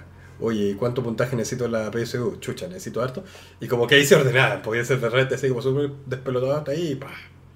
¿Por qué? Porque- básico son los 14 años a todo esto. Claro, o sea, todavía nos faltan cuatro años para salir del colegio, entonces saben que si no tienen buenos resultados académicos no van a poder entrar a estudiar medicina. Entonces ahí está ese compromiso con el mismo, con el yo mismo Futuro. futuro. ¿ya? Por supuesto, existen otras cosas que también lo hacen. Una de las cosas que fuera de los juegos yo encuentro que, que es juegos, comillas, es el tema del deporte. ¿ya? Lo que yo siempre digo, uno puede, en la vida, en la vida, uno puede ser así como eh, el pichanguero de barrio, el que se junta con los amigos a ju- a jugar, al fútbol, o puede ser un, un, deportista de alto rendimiento, la diferencia es que tengo que darle todos los días. Y toda habilidad en la vida es lo mismo. Si yo quiero ser así, por ejemplo, en mi caso, yo quiero ser diseñador de juegos, eh, no basta solamente con jugar y de vez en cuando hacer un juego. Yo, por ejemplo, tengo un compromiso conmigo mismo que todas las semanas, eh, en 12 horas o menos, tengo que inventar un juego. Ya sea un videojuego, un juego de cartas. Son cosas súper chiquititas, pero si no me mantengo así activo en la entrenada, no, no- no funciona. Y lo otro que estás entrenando más gente. Claro, claro. Entonces, e- eso es lo que pasa. Yo encuentro que un poco con los juegos también te, te dan esa capacidad de ser un, un entrenamiento de repente de estas comillas, eh, habilidades secundarias que hacen que uno pueda ser un mejor estudiante. Y yo creo que de repente hay que abordar un poquito más los juegos de- desde esas expectativas, no digamos más bajas, distintas, no decir de que este va a ser el juego, ah, y toma, vas a jugar y ahora vas a hablar en, como dices tú, vas a hablar en inglés, y oh, abrí este juego y ahora sé matemáticas, no, eso, eso no va a pasar. Oye, eh, muy interesante la conversación. Sin duda da pie, se me ocurren muchas cosas más que podríamos seguir conversando eternamente. Eh, espero que en algún momento lo podamos retomar, pero se nos está acabando el tiempo por el día de hoy. Así que no queda más que agradecer la participación de Pablo. Eh, de verdad, muchas gracias Pablo por habernos acompañado, haber compartido tu experiencia y tu visión con respecto a este interesante tema. Y nada, pues, eh, mucha suerte y muchas gracias por haber venido. No, miren, gracias por la invitación y ojalá que para la otra sí hablemos de las editoriales Made in Chile, que era Sí. como la idea original, pero, pero hay tiempo, hay tiempo, hay tema y lo bueno es que en Chile está viendo cada vez más gente que, que está tomando la decisión de crear juegos y que eso se convierta, eh, y particularmente juegos de mesa, y que eso empiece a ser su, su, fuente de ingresos principal. ¿ya? Por eso a mí me gusta mucho. A mí me tocó ver esa revolución un poco acá en Chile en los videojuegos que pasó por entre el año 2008 y 2010 y que ahora hay empresas que se dedican. ¿ya? En los juegos de mesa es muy raro que hayan así como empresas, em- así como de más de 10, 15 personas. No, pero están habiendo estos grupos de personas, pequeñas empresas de 3, 5 personas que hacen juegos de mesa y eso es algo súper potente que esté pasando. Sí, bueno. Buenísimo. Muchas gracias Pablo. Ok, muchas gracias. Y seguimos entonces con Noticias. las noticias.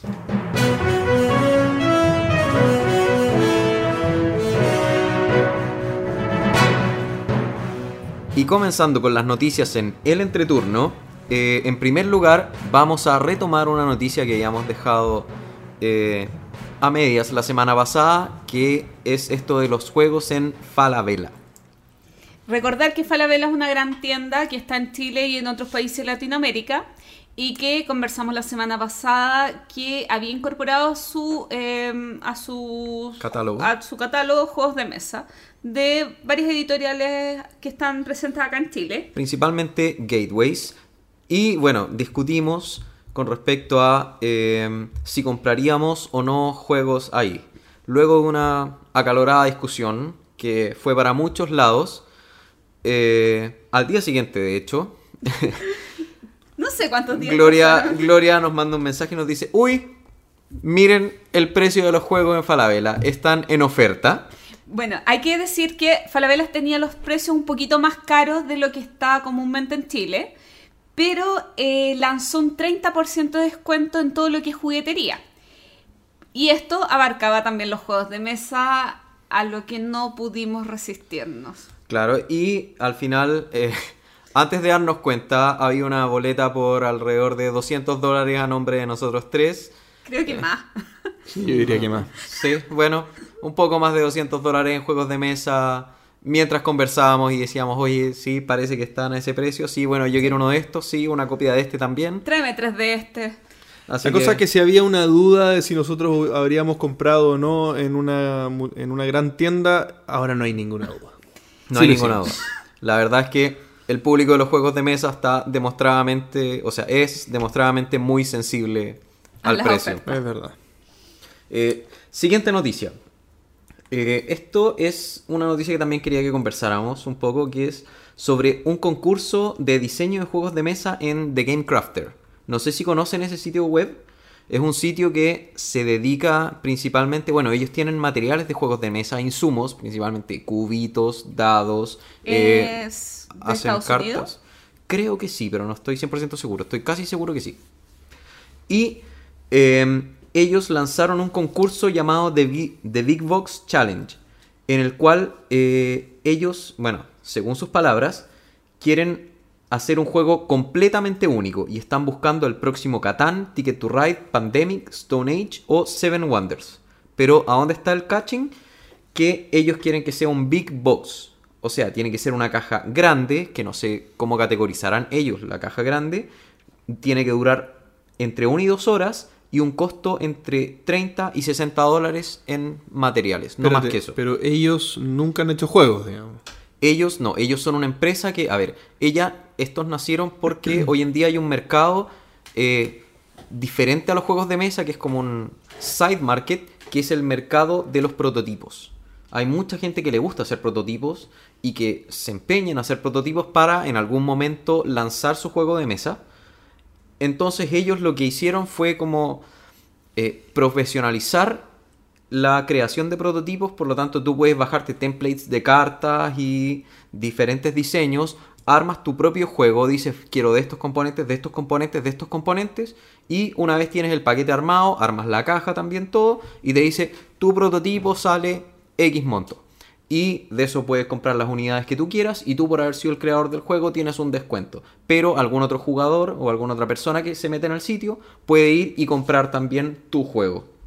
Eh, con respecto a esos materiales, yo en ese vi varios stands, por ejemplo, uno que tenía cajas blancas de distintos tamaños para que eh, la persona con prototipo Ah, hiciera vi su fotos. juego. También eh, que tenía eh, láminas de cartón troqueladas ya, llegar y, y despegar. Y también había otro que, si no me equivoco, en la página es spilematerial.de eh, con meeples, conejitos, cubitos, figuras de todas las cosas que uno se puede imaginar en todos los colores. Ideal para hacer prototipos o ir haciendo, eh, pudiendo vender algunas cosas. Pero en el caso de Game Crafter, ¿qué, qué- qué gana? ¿Por qué, yo querría hacer el prototipo con ellos y no hacerlo yo? Si tengo una idea del próximo Catán, me la hago yo. Eh, el tema es que hay mucha gente, tienen un público eh, cautivo muy, muy grande. Eh, adicionalmente, bueno, los premios no son, que digamos, lo mejor del mundo. Sin embargo, es el hecho de poder participar en un concurso. Hay muchos concursos, recordemos, de creación de juegos de mesa.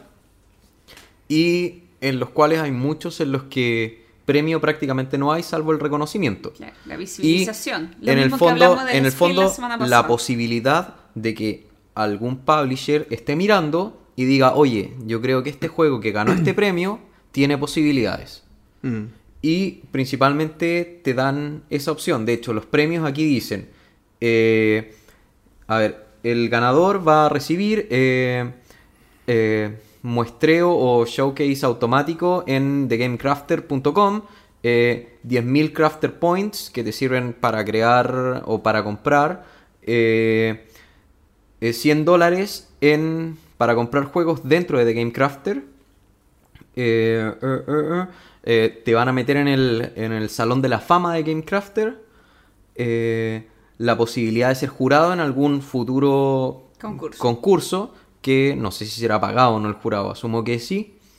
Y eh, además el ganador va a recibir una copia de eh, Rum Run Deluxe, que fue un juego que ganó anteriormente un concurso en The Game Crafter. Probablemente tengas que dejar el, tiempo, el juego un tiempo bajo la licencia de ellos para que puedan la gente mandar a hacer su juego ahí. No, dicen ¿Su que copia, no? independiente del resultado del concurso, la, toda, todo corresponde a ti. O sea, to- todo lo- todas las licencias, todos los derechos del juego son tuyos.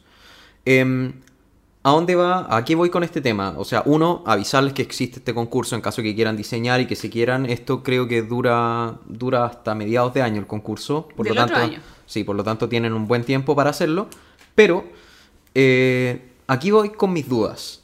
Em, ellos buscan un... O sea, dicen que el juego tiene que ser idealmente, o sea, creado exclusivamente para el concurso. Pero eh, dentro de las reglas tienen cosas que se contradicen un poco con esto.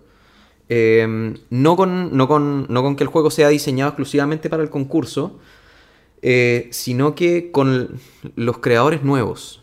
O sea, los nuevos, los nuevos diseñadores. ¿Por qué? El juego de partida tiene que estar listo para publicarse. O sea, para postular al concurso, eh, el juego tiene que tener el logo de tu empresa en caso que quieras tenerlo editorial. eh, imágenes, las imágenes tienen que ser tuyas o eh, ser tener libre de derechos o estar, o sea, o estar bajo tu, o sea, tú, o sea, ser imágenes tuyas que tú las puedas comercializar. Eh, adicionalmente tiene que venir con un manual. Entonces, si nosotros nos ponemos a pensar, la parte más complicada de hacer un juego normalmente es un manual. Porque el juego es una cosa, pero poder escribirlo bien de manera correcta y por otro lado hacer las imágenes ya es un tema muy, muy, muy complicado. Que Además sí- que para hacer las imágenes del juego necesita el producto final. No, no te Es que sirve por eso, el ellos, prototipo. ellos quieren un producto final, cosa que sea de llegar y apretar imprimir al juego dentro de su... que para ellos sin duda es una idea genial, porque es un negocio importante. Es que dudo, dudo Pero- de... Perdón, eh, dudo de la, de la conveniencia de participar. O, o no, no. Yo creo que puede haber alguien que le convenga participar, pero dudo que, que, que, que vaya a salir un- un- un- una genialidad de acá. Opino lo Por- mismo. porque, eh, por el, porque qué incentivo tiene un genio de... Imagínate, no sé, porque, no sé, Eric Lang se mete en Kickstarter. Entonces, eh, Kickstarter me suena, ah, ya, puede ser un canal de genios. Pero, ¿qué incentivo tiene un genio, no sé, un Bruno Catala que hablamos recién, de meterse acá? Es que a eso voy. Este concurso, como comienza, eh, empieza sonando para diseñadores nuevos, gente que quiere empezar a sonar dentro de la industria. Pero luego, dentro de los requisitos, le ponen tantos problemas o complicaciones que al final... Es como hacerlo eh, solo, por eso te digo. eh, es, o sea, es un tema que participar, eh, o sea, para eso lo presento en una editorial, no me tengo que preocupar de hacer yo los diseños porque la editorial lo va a hacer y si yo le presento algún diseño y dibujos, probablemente los rehaga y le cambie la temática además. O a un Kickstarter si te- tengo que hacer todo Y yo. que justamente necesitas tanta gente para testear un juego como para presentarlo en un concurso así, que eh, ya hiciste una suficiente red de contactos como para llevar un proyecto a otro nivel, principalmente una plataforma de, de- de pago colaborativo. Sí. Sí, entonces, bueno, eh, a mí me llama la atención el concurso, eh, pero bueno, lo dejamos ahí. eh, vamos a poner, a pesar de todo, el link para que los que quieran entrar entren. Nosotros felices. Si nos cuentan que entraron, perfecto. Y ojalá que entren y ganen. Y, y, y sí, sí, y si tienen un punto de vista distinto al que dijimos recién, que nos cuenten también. O sea, en este momento a mí no me parece una muy buena alternativa, pero si a alguien sí le parece y nos puede contar, Sí. bienvenido sea. Sí, yo creo que estamos bien alineados. Pensé que iba a haber más discusión en esto, pero genial saber que saber que estamos más o menos dentro de lo mismo. Em, bueno, siguiente noticia: lanzamientos de juegos. Eh, en primer lugar, bueno, hay que destacar siempre eh, el hecho de que un juego sea financiado en Kickstarter y eh, Necronomicorp, que fue un juego que anunciamos durante nuestro primer capítulo del entreturno, ya logró la financiación, de hecho casi la duplicó.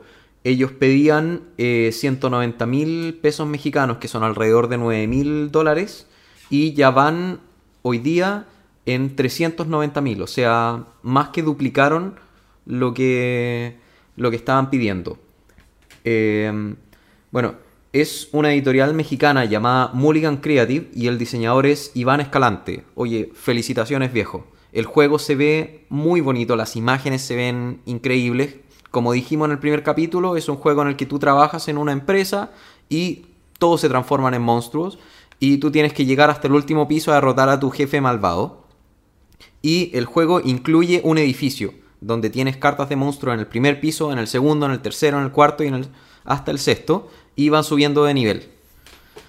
Así que es un juego cooperativo, es de 1 a 6 jugadores y bueno, 60 minutos y eh, la, el pago mínimo eran 35 dólares por el juego. Así que felicitaciones. Por otro lado, en Argentina eh, se lanzaron tres juegos de mesa ahora en diciembre. El primero es Ciudadano Ilustre, el cual se lanzó a través de Ideame, que es una especie de Kickstarter latinoamericano que no ha tenido tanto, tanto auge, salvo en Argentina y Brasil, yo diría, que es donde más fuertes están. Aquí en Chile se Esta, intentaron esta hacer campaña está todavía funcionando, ¿no? no, Ciudadano Ilustre no, ya terminaron. Eh, el de Necronomicorp está hoy día, pero en el momento en que se lance el, capítulo ya va a haber terminado. Ok. Pero les advertimos al primer capítulo que era un juego bueno. Eh, Dijimos adicionalmente, que era un Kickstarter, ¿o no? sí. Adicionalmente salió Arte de Batalla, el cual también hablamos en el primer capítulo, que está autopublicado y los diseñadores son Nahuel Carrón y, Jul- y Julián Tuni. Em, este es un juego eh, abstracto de combate en el cual no se combate solo con las piezas, sino que uno comienza armando su territorio. Em, también lo nombramos en el primer capítulo y eh, la gracia que tiene es que las piezas son magnetizadas. Entonces, o sea, es un juego que yo si voy a Argentina me lo voy a comprar sí o sí. Y por último está Conejos en el Huerto. de Rival Hermanos, que es la editorial, y el diseñador es Luis Fernando Marc Anthony. Este juego yo también lo quiero. Lamentablemente fui a Argentina un poco antes de que salieran estos dos juegos, pero se ven los dos geniales. Eh, adicionalmente tengo que comentar que eh, Rival Hermanos es una. Se, se, la están empezando a jugar. Es una editorial que hace. Normalmente hacía juegos eh, un poco más clásicos. Y ahora últimamente se lo está jugando por juegos de mesa eh, modernos. Y yo creo que le está resultando muy bien. No sé si se acuerdan del capítulo en el que les hablé de un juego de fútbol. Sí. Sí. Lo había tocado ¿Cómo, porque cómo estábamos- olvidar aquel capítulo? Bueno. bueno, eh, ¿por qué lo estaba tocando? Porque estaba hablando de los volúmenes de venta. Ese juego lo había nombrado específicamente, que después me desvié porque me gustó mucho el juego, eh, porque tiene el tiraje probablemente más grande de algún juego que se ha lanzado en Latinoamérica. Ese juego lo hicieron a través de Rival Hermanos y eh, les gustó tanto que lanzaron en la primera tirada 10.000 unidades. Wow. 10.000 Con unidades. toda la confianza. 10.000 unidades y el primer año vendió alrededor de 2.000, 2.500. Entonces, se puede. Chicos, se puede. Si los juegos son buenos, eh, se puede. Oye, yo tengo una duda. Eh, hablaste de campañas de Kickstarter o de crowdfunding en general. Cuando en Latinoamérica lo que tú has visto, yo no sé si tú has seguido varias campañas en Kickstarter o tú, Gloria, también. eh, bueno, pero las que hayan podido ver.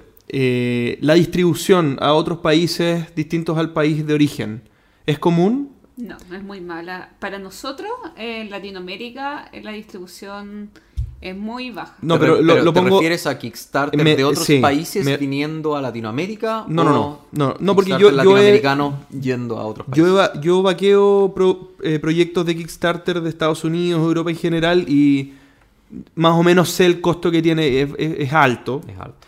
pero quiero, no sé, tú lo conoces entonces, Pancho, que, quisiera saber cómo se compara a la distribución dentro de Sudamérica en un Kickstarter. No, me- probablemente los costos son iguales Es prácticamente lo mismo. pero quiero saber si se ocupa. Por ejemplo, un proyecto argentino de Kickstarter va a considerar que su mercado es, o, o los posibles apoyadores del proyecto están en Chile, en Colombia, en Perú. Pero, con- por ejemplo, con mi tierra, si había, que yo sepa... eh, por- Sí, eh, mi tierra, te- mi tierra te- es un poco Sí. distinto. Mi tierra tenía envío especial a Chile, pero yo también no recuerdo los envíos a otros países, pero sí he visto que mucha gente en otros países de Latinoamérica dice que le ha llegado el juego.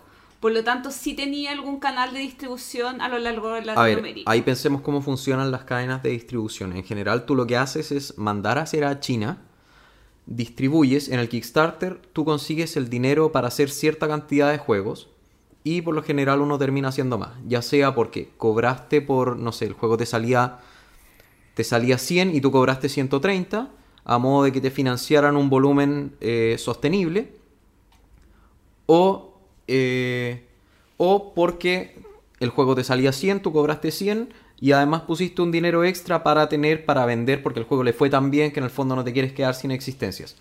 El tema es que tú repartes todas las unidades que vendiste y las que te quedan puedes dejarlas en China, pero te van a cobrar. Por lo tanto, lo normal es traerlas a algún lugar donde las Mm. puedas manejar, que normalmente es el país de origen. Mm. Por lo tanto, si hay un Kickstarter chileno, probablemente va a ser más barato aquí en Chile porque todo lo que llegue va a ser aquí. Sí, o sea, mí- todo lo que sobre.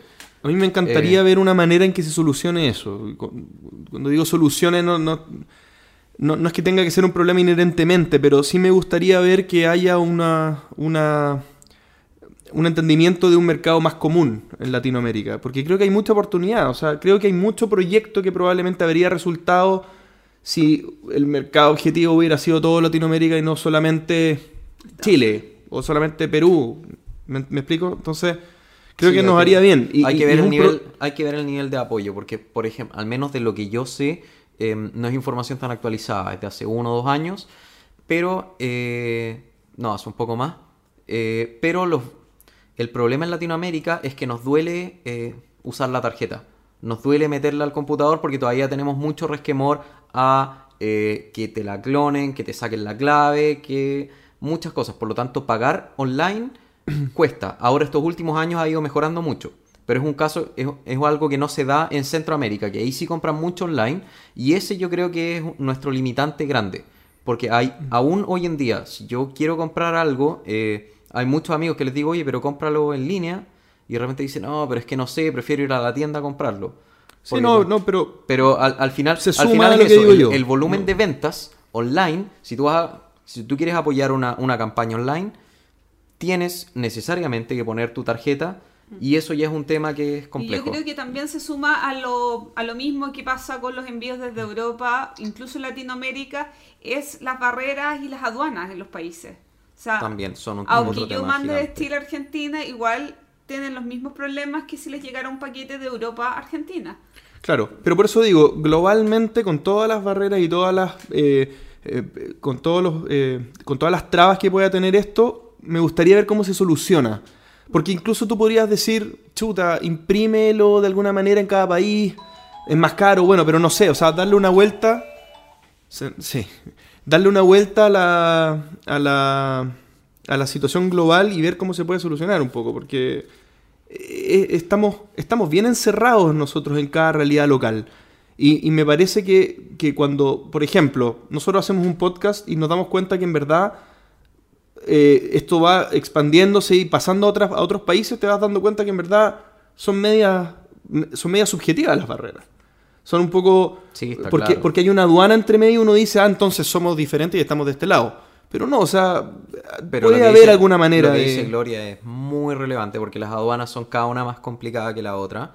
Eh, por ejemplo, eh, Matías eh, Arjona, que es el gerente de Latinoamérica de marketing de Devir, eh, el otro día estaba conversando con él y me contaba que, por ejemplo, hace un par de años eh, Perú estaba muy complicado por los problemas de aduana.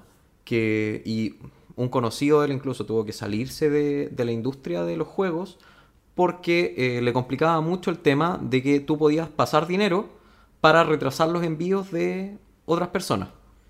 Por lo tanto, en, en los juegos de, de mesa no es tan terrible, pero en los juegos de cartas coleccionables, Mm. que es lo que más vende, eh, sí importa, porque si yo tengo el lanzamiento de una edición, yo necesito que las cartas estén ahí.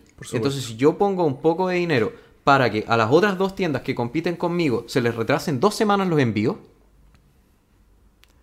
listo, lo mataste. Y yo vendí todo, todas mis unidades y cuando le llegan a ellos las suyas, ya la demanda está satisfecha. Eh, así que eso, esos fueron los lanzamientos en Latinoamérica.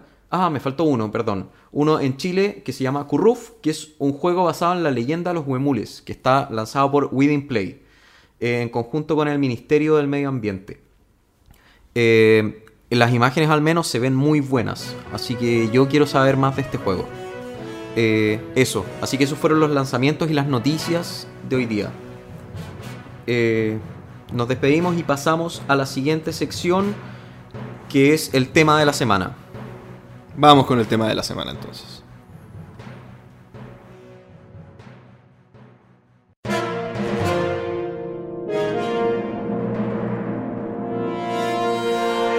El tema de la semana. El tema de la semana es las expansiones. Sí, este tema es, bueno, algo que nos pega a todos. Y yo básicamente quería saber, eh, con respecto a sus gustos, con respecto a las expansiones. ¿Cuándo las compran? ¿Para qué tipo de juego? ¿Cuántas veces tienen que jugar antes de comprarse una expansión? Y bueno, muchas otras dudas. Así que vamos hablando de partida. ¿Qué expansiones tienes? Yo- ¿O de cuántos juegos tienes? Yo tengo un dato Gloria? duro. Me metí a mi perfil de Game Geek y tengo 239 juegos. ¿Ya? Y además de eso tengo 17 expansiones.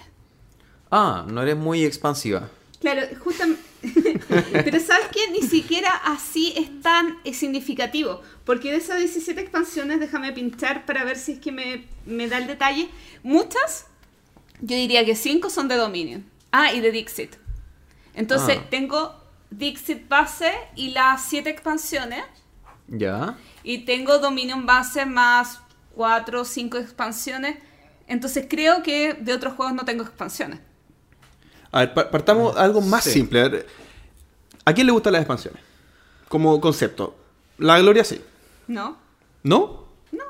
No, acá Pero igual no tienes te- ¿No te quedó Dixit- claro con los Dixit números? y Dominion son los únicos dos juegos que Pero- yo tengo expansiones. Pero es que, ok, lo que pasa es que tenéis dos tipos de expansiones. Las que son más de lo mismo y te dan variedad, y las que son mecánicas nuevas y cosas Y adicionales. justamente las cartas de Dixit son más de lo mismo. Más de lo mismo. Pero te gustan esas expansiones porque te dan variedad. Y las cartas de Dominion son más de lo mismo. Entonces, Pero eso, eso es eh, también es un concepto de expansión, está bien. sí, sí, pero no... Generalmente no compro expansiones a los juegos. Prefiero comprarme un juego nuevo Ah, bien. que comprarme Ok, eso un- en general. En general. Pancho, ¿tú? Yo, bueno, contigo ya lo he conversado, así que sabes eh, mi posición al respecto. Yo soy full anti-expansiones. De hecho, de, de las expansiones que estoy mirando aquí, tengo 10 expansiones y de esas 5 son del Small World, que fue eh, mi juego de entrada a los juegos de mesa. Fue el primer juego que me compré por mi cuenta y el primero que jugué mucho y al que le hice incluso expansiones yo por mi parte, o sea, recortando cartones, Ah. imprimiendo de internet, entonces yo tengo, bueno, si cuento todas las razas que tengo, debo tener por lo menos 60, 70. Eh, y si descuento esas, debo tener unas 5 o 6 expansiones. Ya. Tú, JP, a ti. A, a mí me gustan las expansiones, me gustan. eh, pero escuchándolo hablar me acuerdo de, de algo que conversé con Cristian cuando estábamos poniéndonos de acuerdo para la entrevista que íbamos a tener con él. Que me contaba un poco cuáles eran los números estimados de...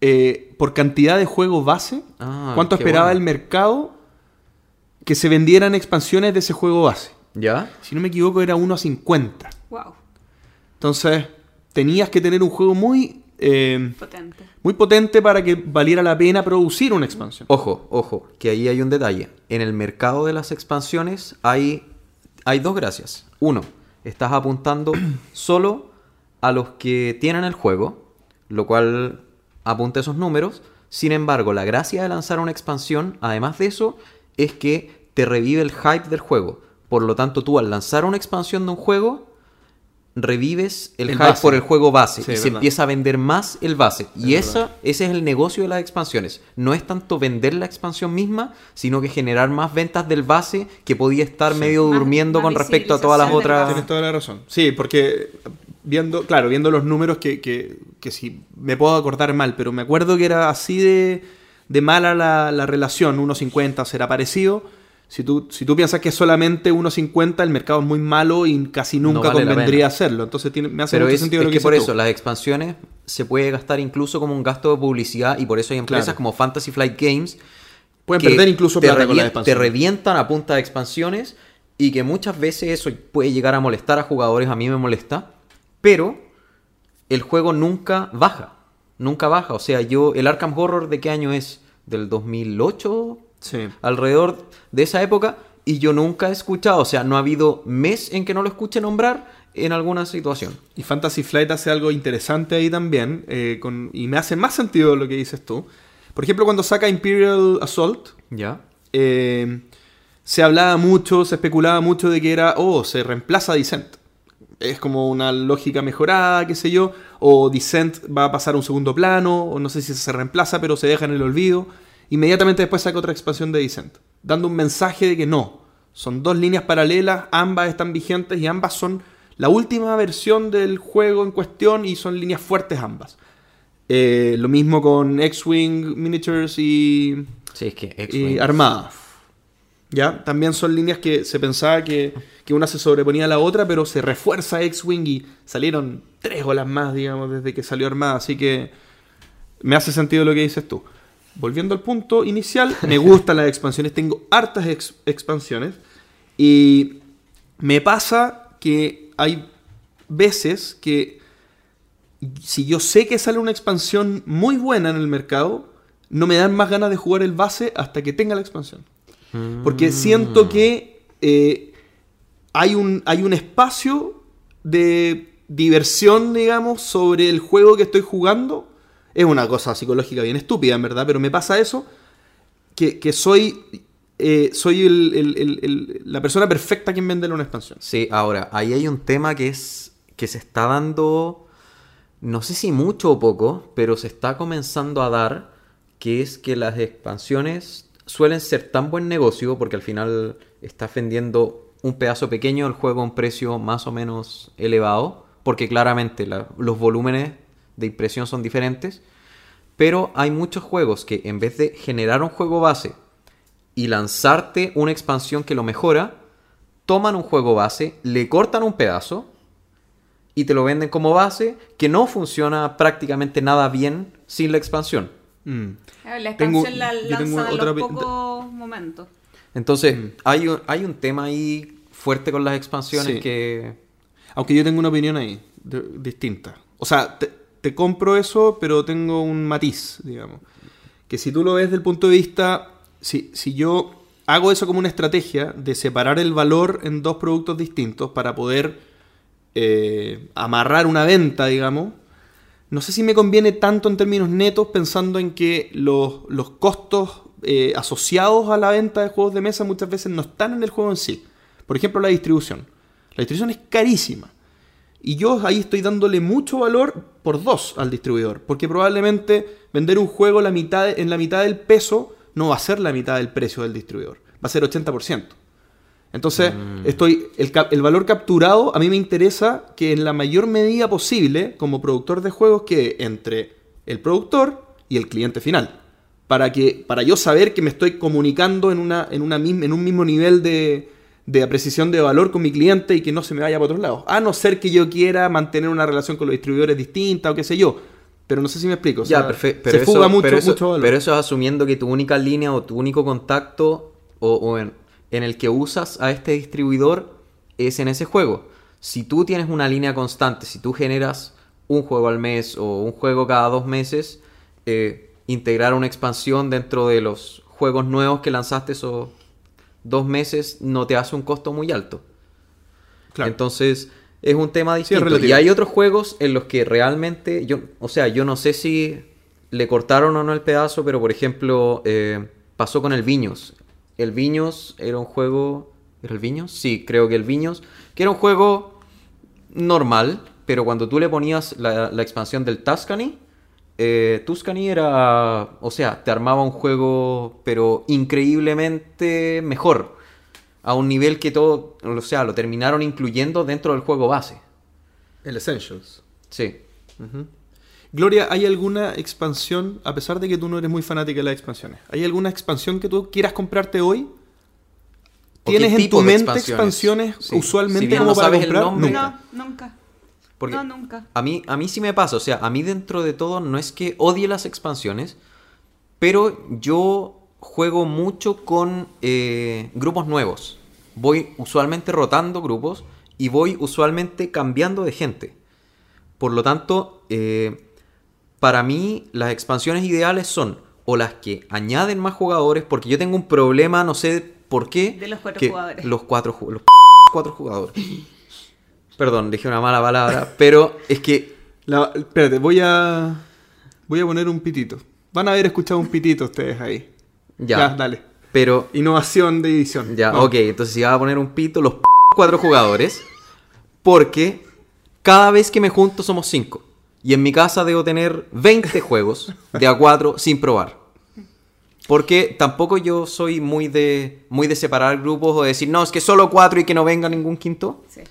Por ejemplo, a mí me pasó con San Petersburgo, que era un juego que jugué mucho y que me gustaba bastante, pero jugué la versión eh, antigua, que ya no existe, y cuando quise comprar un San, Petersburgo tuve que esperar a que salió la nueva versión, y el juego original era de 2 a 4 jugadores, si no me equivoco, y ahora es hasta 5 jugadores. Pero es un lío, porque ahora incorpora una expansión que te permite jugar de más gente. Es un lío saber cuáles son las cartas del juego base, porque yo quiero jugar el juego que jugaba hace 5 años. No quiero jugar la nueva versión. Entonces, separar las cartas que no están bien identificadas es un lío. Entonces, yo quería hacerle la pregunta a JP que eh, usas hartas expansiones. ¿Cómo eliges si vas a jugar el base, jugar el base con expansión? ¿Cómo te acuerdas de qué reglas o cartas o fichas van, no van? No es mucho más, de, eh, no te demoras mucho más en jugar eh, teniendo mayor variedad de juegos con expansiones. Sí, es un, es un buen punto y yo creo que sí, en términos netos sí afecta. Eh, Te puedo dar el caso, por ejemplo, del Colonos del Imperio, que tiene una complejidad de poder unir todos los iconos y, y saber cuál es de cuál y reglas de torneo y es solo esta expansión, pero no se puede mezclar con esta otra.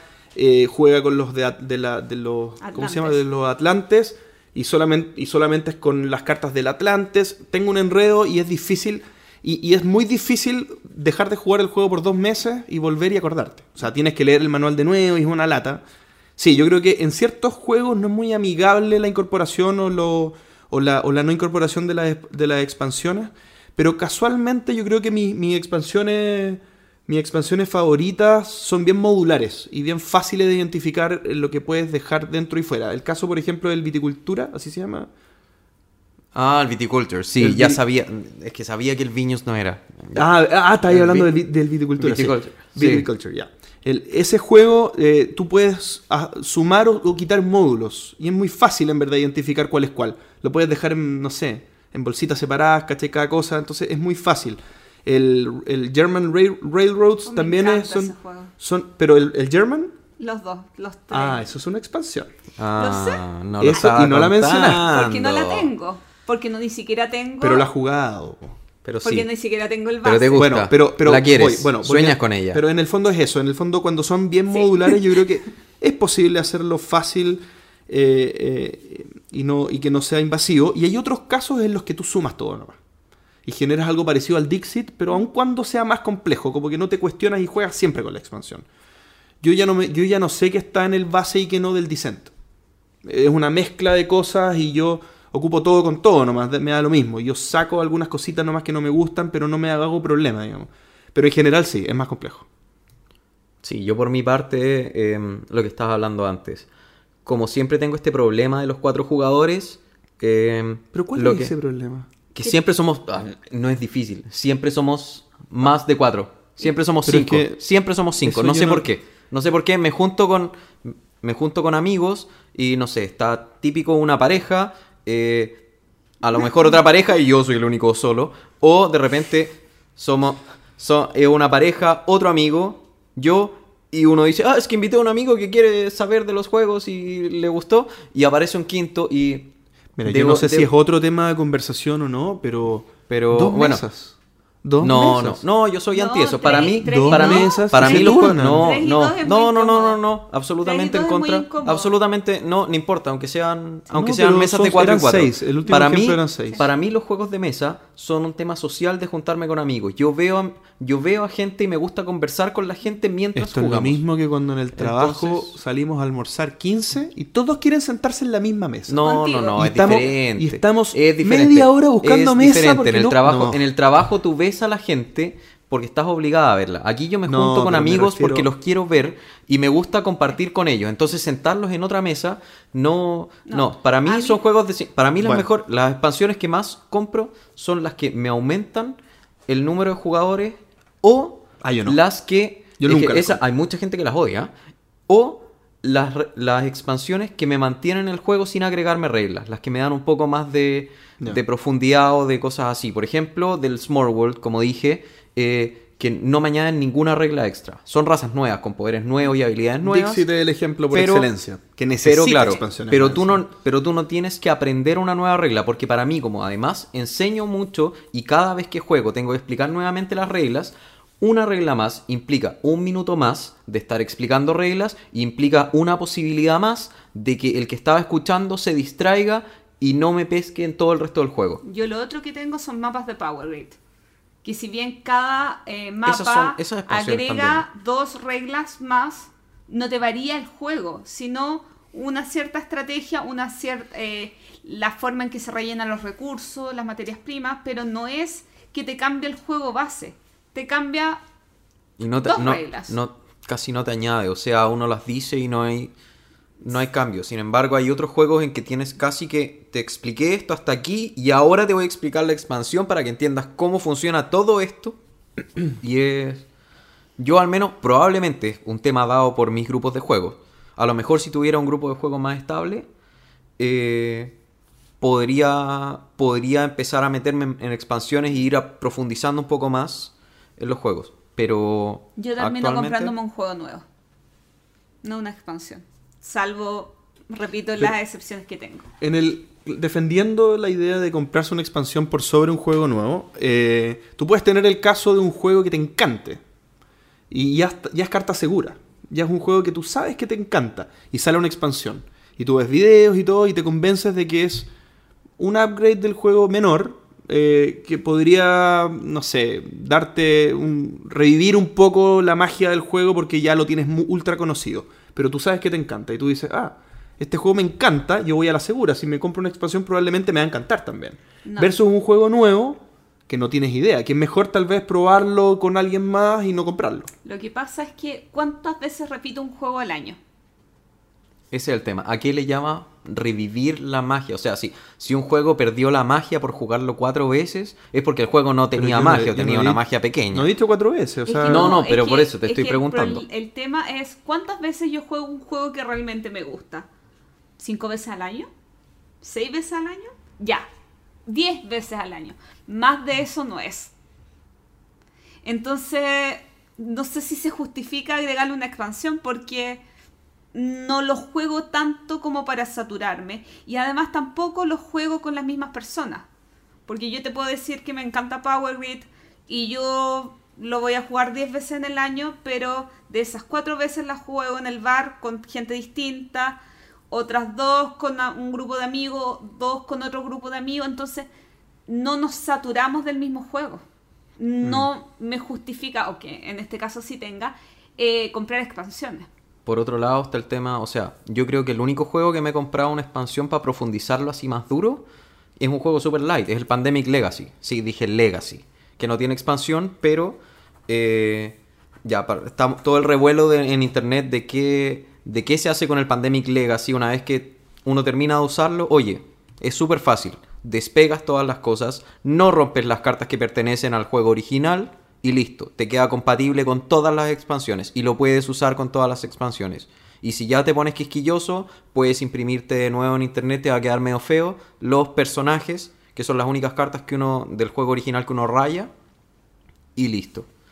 Así que eso sería el tema de las la expansiones. pregunta abierta para el público que nos está Sí, escuchando. ¿qué tipo de expansiones le gustan? si le ¿Cuánto gustan o no le gustan, cuántas tienen en proporción con sus juegos, Justamente. si invierten o no en expansiones. Justamente, como dice Gloria, eh, queda abierta la pregunta a ustedes chicos, así que cuéntenos eh, si están de acuerdo, si no están de acuerdo, si creen que las expansiones aportan, si tienen ex- expansiones en su colección. Eh, envíenos un correo a elentreturno.gmail.com y cuéntenos su experiencia en relación al tema. Seguimos con... Estoy medio perdido. Con eh, recomendaciones. Con recomendaciones. Vamos a las recomendaciones.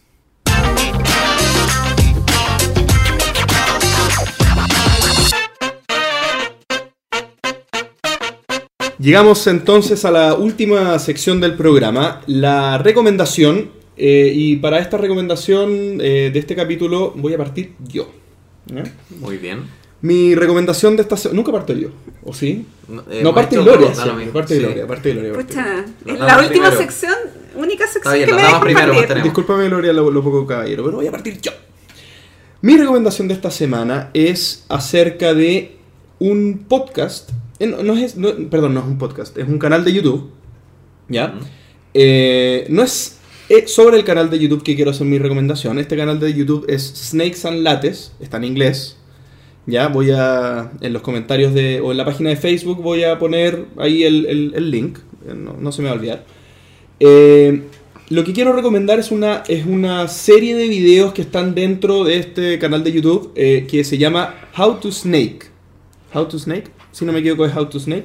Eh, el motivo de este canal, o perdón, de este set de videos es enseñar una serie de datos muy eh, relevantes a la hora de querer ponerse con un café de juegos de mesa. Ah, Bien. mira, qué buena. Eh, Súper la ex- genérico el post. es súper genérico, es que estoy haciendo, hago esta recomendación porque creo que es una tendencia que puede tener cierto, eh, cierto interés en algunas personas. ¿Y por qué es relevante este canal de YouTube? Porque es de Snakes and Lattes, eh, un, un café de juegos de mesa en Canadá, que me atrevería a decir que es el más relevante del mundo. No sé si habrá alguno más relevante que ese. Dudo, porque esto, ellos tienen, Tres trenes. ¿Qué? Dudo, tres trenes. Uf, ya me mataste con eso. No, eh, difícil porque ellos tienen, bueno, tienen una, tienen más de 3.000 juegos dentro de su café.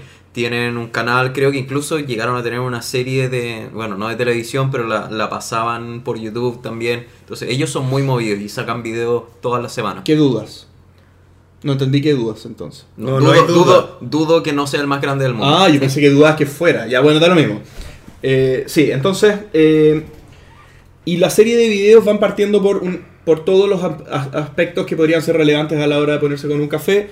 Eh, la cocina, qué juegos, cómo debe ser la atención, cómo debe ser el foco en el cliente, los tragos que hay que vender, eh, etcétera. Me parece muy interesante para por lo menos, véanlo por lo menos para que se hagan una idea de qué cosas deberían incluirse en cada en esta iniciativa. Por lo menos por lo que yo tengo entendido, los dueños del 2 de 6, que es un café que se instaló acá en Santiago, eh, fueron a Canadá a conocerlo justamente antes, cuando estaban viendo la idea de, eh, de esta idea de negocio. Exacto, eso, eso es cierto. En el- yo también leí ese artículo que la chica de la idea del 2 de 6 comentó que ella había ido a Canadá a revisar esto. Esta es una especie de ese mismo, eso mismo viaje, pero un poco más barato. Un poquito de luz, de prender el computador y tener conexión a internet y poder ver estos videos. Y entender el inglés. Y entender el inglés. El curso de inglés puede ser un poco más caro, efectivamente. Pero hay juegos que te pueden ayudar. Hay juegos que te pueden ayudar a aprender inglés. Y si no, Open English. Éxito. Bueno, el turno de Gloria. No, yo voy a hacer la última hoy. Ah. Estoy Se está decepcionada, reservando. ya, ya, que- ya que me quitaron ser primera, váyanse todos Justamente. a, a to- a todo esto, el, el dato de trivia, ¿sabes por qué se dice ándate al carajo? ¿No? Yo lo leí en algún momento, pero no. El carajo es el punto del vigía, el más alto ahí de los barcos.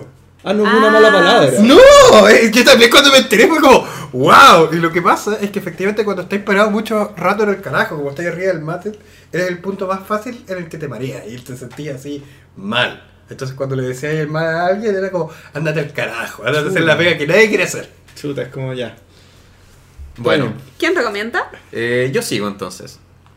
Eh, yo quisiera recomendar eh, un sitio web que, bueno, lo estuve buscando durante mucho tiempo, algo así, que se llama melodice.org. Y es Como un sitio... me lo dais, como en español. Sí, es- Así como de tú me es lo como- dais a mí. No, sí, lo- Me lo dice. sí, me lo dice, Ah, me lo pero- dice. ¿cachai? Pero con C. Así como el, como, como el nombre de, de la bailarina exótica que Pacho visita. No, no, no, ella se llama otra forma. Pero bueno, melo- melodice.org es un sitio eh, en el cual es una especie de YouTube, pero que tiene música para juegos de mesa. Entonces es muy entretenido porque uno pone, por ejemplo, no sé, uno pone Robinson Crusoe y las aventuras en bla bla bla y te genera enseguida una lista de YouTube, no sé si será en YouTube, creo que sí, eh, con música para ambientar el juego. si uno pone pones- Zombicide, sí, y te, y te pone. Ah, pones el juego Sí. específico. Uno Oh, pone Zombicide y te, y te busca la lista. Yo jugué varios y es muy, muy buena. Las que encontré medias raras eran, por ejemplo, a ver, ¿cuál era rara? Puerto Rico, que no me gustó porque te tira pura música como caribeña, que yo no me siento jugando. Pero claro, es Puerto Rico y San Juan. Para los que les gustan los juegos temáticos. Pero por yo lo no general, me imagino o con sea- mi euro con música. No, es que no es tanto para euro, pero por lo general las ambientaciones, por los típicos juegos de isla, los típicos juegos de zombie, los típicos juegos de terror, el Betrayal at House of the Hill también tiene. eh, entonces, Qué bueno. uno, o sea, es Qué página ah, guardada en mis favoritos, yo la encontré y fue increíble. Ambi- ambiente más mil. Oye, nosotros Sí, jugamos sí, con sí. unos amigos. Hoy se me olvidó cómo se llama el juego. Pero, eh, ay, se me olvidó cómo se llama el juego. Pero con pirata soy yo de Chayanne. Ah, O sea, no este juego de sé. pirata. eh, Mira, si, si el juego, si, el juego No. era, si el juego era temático, era muy malo. Porque No. si usaba esa canción. No, pero. Sí. Mira, Era, el, era el filler más light de piratas. eh, que en este momento se me olvidó su nombre, pero. eh, Los piratas más fieros eh, del mar. no, ¿Jamaica? Eh, no, no, es un filler Ah, de filler. cartita. Bueno, la cosa es que eh, buscamos todas las canciones eh, más ridículas eh, y Y las no, no colocamos. buscaron el, el OST de. ¿Piratas del Caribe? Del Piratas del Caribe, sí, es que es lo más básico. No, es que eso era demasiado. Era bueno. dema- ah, demasiado épico. Sí. Sí. Bueno, pasemos a la recomendación de Pablo. ya, pues, antes de dar mi recomendación, la colgada. No sé si han cachado que para los juegos de rol, que también hace mucho tiempo que existen esos compilados de música, existen ahora unos sets de aromaterapia. Set de aromaterapia para los juegos de rol. Sí, entonces ponte tú, tú tienes una botellita y es como caverna musgosa. Que. Bos- bosque Ya, encantado. esto- esto- es para es que- rol. O sea, lo Es para darle olor a tu, a tu Ya, partida. o sea, es que yo encuentro- la no, tienda es que- de rol. Para, para, aquí, aquí los juegos de rol ya se están yendo a otro nivel. Antes salió el juego de Mi Pequeño Pony. Sí. Ahora esto, ya los juegos de rol me están empezando No, a no, decepcionar. No, no, es que yo, yo, yo insisto, cuando me enteré de eso, de hecho creo que hay uno de estos settings que tuvo Kickstarter y todo. Yo no- hoy en día no estoy tan metido en los juegos de rol, pero eso es como ya ambientación demasiado, ya es como la música ya, ya nos quedó corto, así que ligerito así vaya, vaya a colocarte así los diodos para sentir los espadazos. No, mal.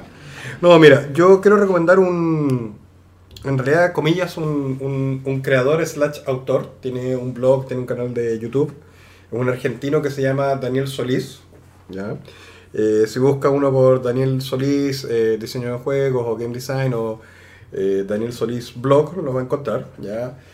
Él em, se hizo así como mundialmente conocido cuando ganó un concurso internacional que se llama El Juego de los Mil Años, que era la premisa es cómo yo diseño un juego que alguien lo pueda encontrar en mil años y entender cómo se jugaba y eso. Así como... Así que no sé para aquellos que, que les ha sonado este, se me olvida siempre el nombre del ajedrez egipcio, que está Sí. típico en las tumbas de los faraones y todo. Yu-Gi-Oh! No, no, no, pero existía una especie de juego que jugaban los egipcios y que están... Hay tantos jeroglifos al respecto que como han podido desencriptar un poco cómo eran las reglas. Ah, ¿Sí? ya, sí lo he escuchado, pero se me mezcla entre todos los juegos no, asiáticos. básicos. sí, sí, pero, pero bueno, la gracia que tiene Daniel Solís, él produce muchísimos juegos de mesa, es uno de los eh, referentes que hay que tener un poco cuando uno quiere ser diseñador de juegos, él le ha sacado el jugo a todas estas páginas de juegos on demand. Tú tienes tus diseños de juego y los eh, subes a estos portales y la gente encarga tu juego en media. Tiene un juego que es maravilloso que es el COI. ¿ya? Pero lo bueno es que él hace mucha retrospección respecto al, a cómo diseñar los juegos, en qué cosas fijarse. ¿ya? Eh, tiene un par de técnicas de, de comillas, de randomización para tu juego que funcionan súper bien y que no tienen que ver con, con matemática dura. ¿ya? Ese típico problema en que de repente el error que uno comete al principio es que quiere que- el juego sea súper simétrico y todo calce y en realidad te pasa eso y el juego es súper fome. ¿ya? Entonces de repente ahí él dice, mira, simplemente él lo que hacía era separar en los juegos de cartas, era como ya tengo este stat, tengo este stat, tengo este stat, no cruzo así como este es el mejor contra este es el peor, sino que primero ordenaba las cartas de una manera, iba rellenando los datos, después los ordenaba de otra manera, ¿ya? Así como no, pues, este es un grupo de 4, 3, 2, 1, y ahí iba rellenando. Es muy interesante, es muy ágil. Y además da el tema que es una de las pocas personas que yo eh, considero que viene muy fuerte del lado de las artes visuales. Él también trabaja como mm, director de arte en un par de agencias de diseño, un ilustrador fantástico. Entonces tiene ese lado en que él efectivamente ha hecho un muy buen match en decir por qué el lado visual eh, afecta a tu juego, que todos sabemos que en realidad es un juego más bonito para vender más que otro. Pero sobre todo más desde un lado pensado, dice, no, no es solamente una ilustración bonita, sino que cuando ya estás trabajando juegos que tienen un tema, cómo tienes que abordar eso para que efectivamente levante eh, la experiencia de juego. Así que Daniel Solís, Muy Daniel bien. Solís blog.blogspot. punto no sé Eso, cuánto. eso te iba a Vamos, a, preguntar. vamos a dejar el link hay- también hay en, una- en Facebook. Hay, una, hay un lugar para poder ver su trabajo. Sí. Y lo bueno Sí. de su recomendación es que está en español. Sí, que eso, eso siempre es difícil. Bueno, van a tener que hacer un curso de español para poder entender. Puede haber juegos que enseñen. No, en, realidad en, arge- en argentino. Ah, no. Sí. Cambian muchas Sí. palabras. Sí. Sí. Muy ah, bueno, difícil, solo muy como difícil. dato, el juego, el ajedrez egipcio, ya me acordé, es el Zenet. El Zenet. El Zenet, que ese siempre se me mezcla con el Bantu, Mancala, todo, y sí, todo eso, todo sí. entre los africanos. Y, Ma- Mancala, claro, es africano. Africano. Bueno, también. Pero es que Egipto está en África, Sí, te, te- por te eso lo cuento. diciendo, pero, pero es que No, no, ya, no soy, no soy- asiático, no soy tan, tan ignorante, me refiero a que no me suena Mancala en Egipto, me, me- me suena más al sur.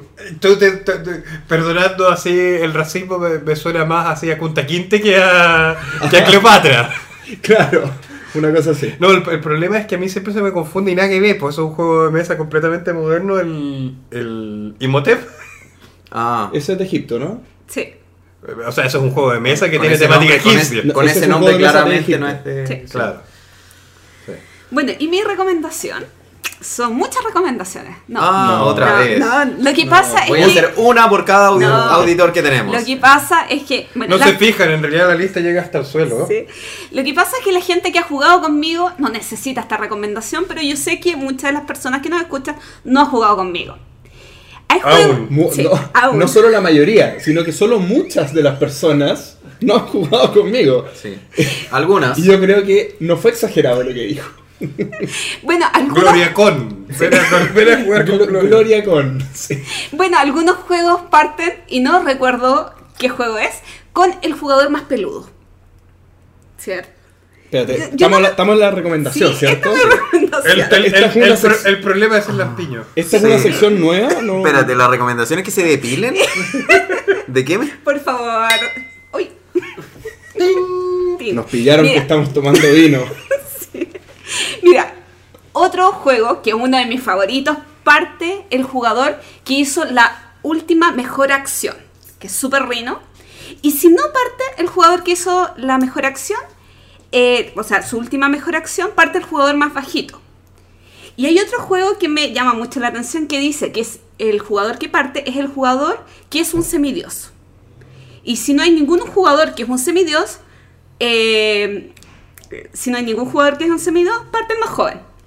Entonces, en esos momentos en que uno no se acuerda cómo se parte el juego y no lo quieres buscar en las reglas, yo les quiero recomendar algunas aplicaciones para sus celulares para buscar el jugador inicial.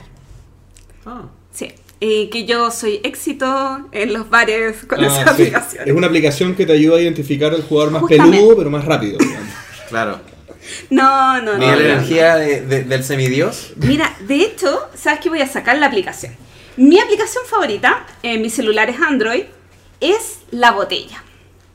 Eso Entonces- es otro juego, ¿no? Pero que sirve... Espérate, ese, ese es el juego que uno jugaba cuando niño, que uno gira la botella y le da un beso a la persona que Ese la como- apunta. y ese que les gusta a los gringos. ¿Esa los es tu cinco, aplicación los cinco favorita? minutos en el cielo. Gloria, ya- Ah, no. Ah, ya. Esto es como rayo Pancho, teatro. tienes que darle un beso a la Gloria. No, si para eso la sacó, si lo Ah, tenía está claro. bueno, está bueno. Entonces yo le quiero recomendar Pancho, algunas... este que te está. Está hackeado. Está cargado. Yo le reco- quiero recomendar algunas aplicaciones que pueden utilizar cuando a ustedes se los olvida cuál es la regla o el juego no tiene regla eh, de quién es el jugador inicial. Entonces voy a partir con mi favorita, la botella gratis. Otra aplicación es Select Who. Y otra que voy a Esa es mi favorita, Select Who. ¿Sí? ¿La tengo aquí? No, eh, se llama Shuasi. C-H-W-A-Z-I. Esa no la Finger conozco. choose. ¿Y qué, qué hace esa? Es lo mismo, Elige. colocas tu dedito, distintos jugadores colocan Ah, su ya, dedo eh, el encima dedo de la pantalla y del computador o de la tablet Y rezar porque la tablet no salga volando. y ahí em, el- la aplicación te selecciona cuál va a ser el jugador inicial. Incluso hay algunas aplicaciones que te permiten dividirlas en grupos. Por ejemplo, tú dices, necesito dividir los jugadores en dos grupos y te, te lo, Ah, te lo separa, te formas equipo. Para iPhone también estuve revisando algunas aplicaciones y también está Es que es C-H-W-A-Z-I, y Who Next. Así que... La eh, única diferencia es que tienes que pagar con un pedacito de tu alma, como todos los productos Apple. Pero ya vendieron su alma los que tienen Apple. Excepto el de Mario, el de Mario estaba gratis, ¿o no? No, el de Mario era pagado y que todo el mundo explotó. Ahora lo gracioso es que siempre anunciaron que iba a ser de 10 dólares. Y a mí me, me ha tocado leer un par de reviews súper interesantes porque el juego lo destruyeron en internet. Pero toda la gente que hacen reviews serios de juego dice, oye, el juego es súper bueno. Pero ¿quién lo destruyó? ¿Quién en es internet? Mario? ¿No han visto- ¿De qué- de qué no, están- Mario Bros. No, ¿De qué Ah. están hablando? ¿No han visto? En Facebook está lleno de fotos de gente jugando al Mario ¿Como Bros. Mario Run? Sí, El Mario Run, Mario sí. Run de, que salió hace poco y salió solo para, para iPhone.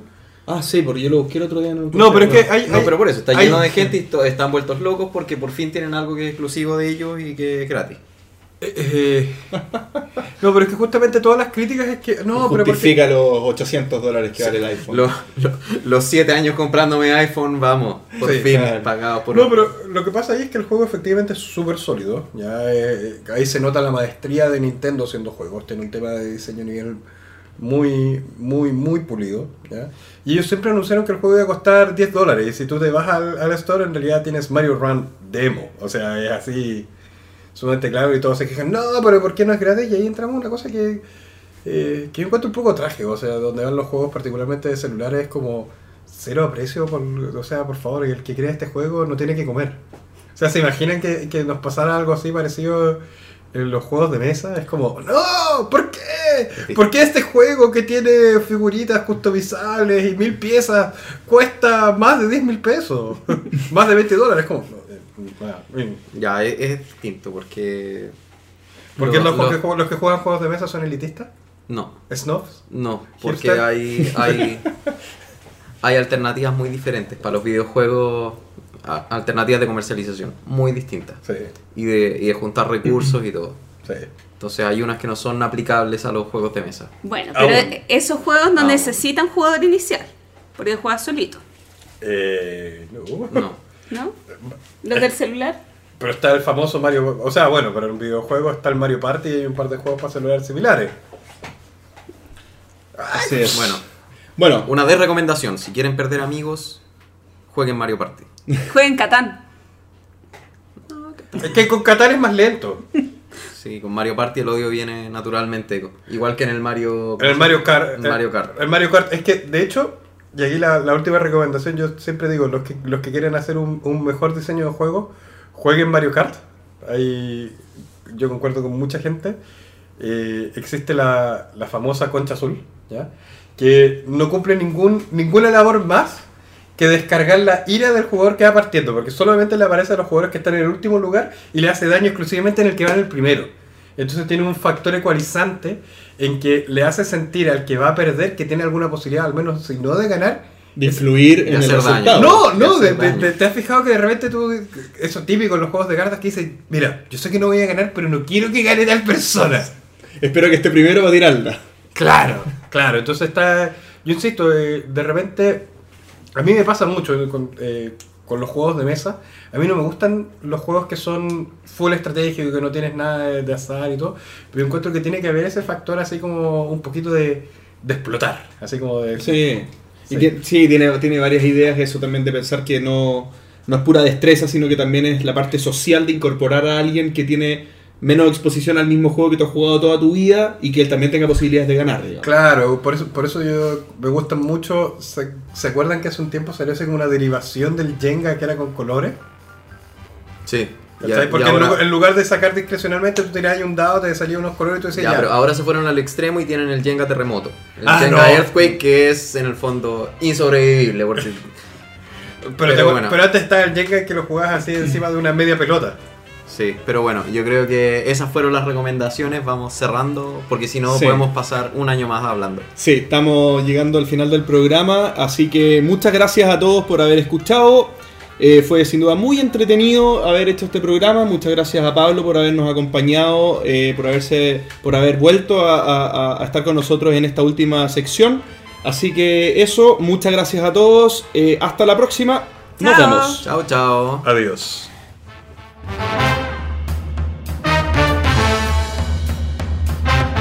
Gracias por escuchar el entreturno. Y recuerden, revisen el concurso de creación de juegos en The Game Crafter. No rompan los componentes básicos de Pandemic Legacy para que sea compatible con expansiones e intenten no ser el jugador más peludo de la mesa. Síganos en Twitter en la cuenta arroba el entreturno. Dennos like en nuestra página de Facebook y por último y muy importante, envíennos sus preguntas y comentarios a elentreturno@gmail.com para que podamos leerlos y discutirlos en el programa.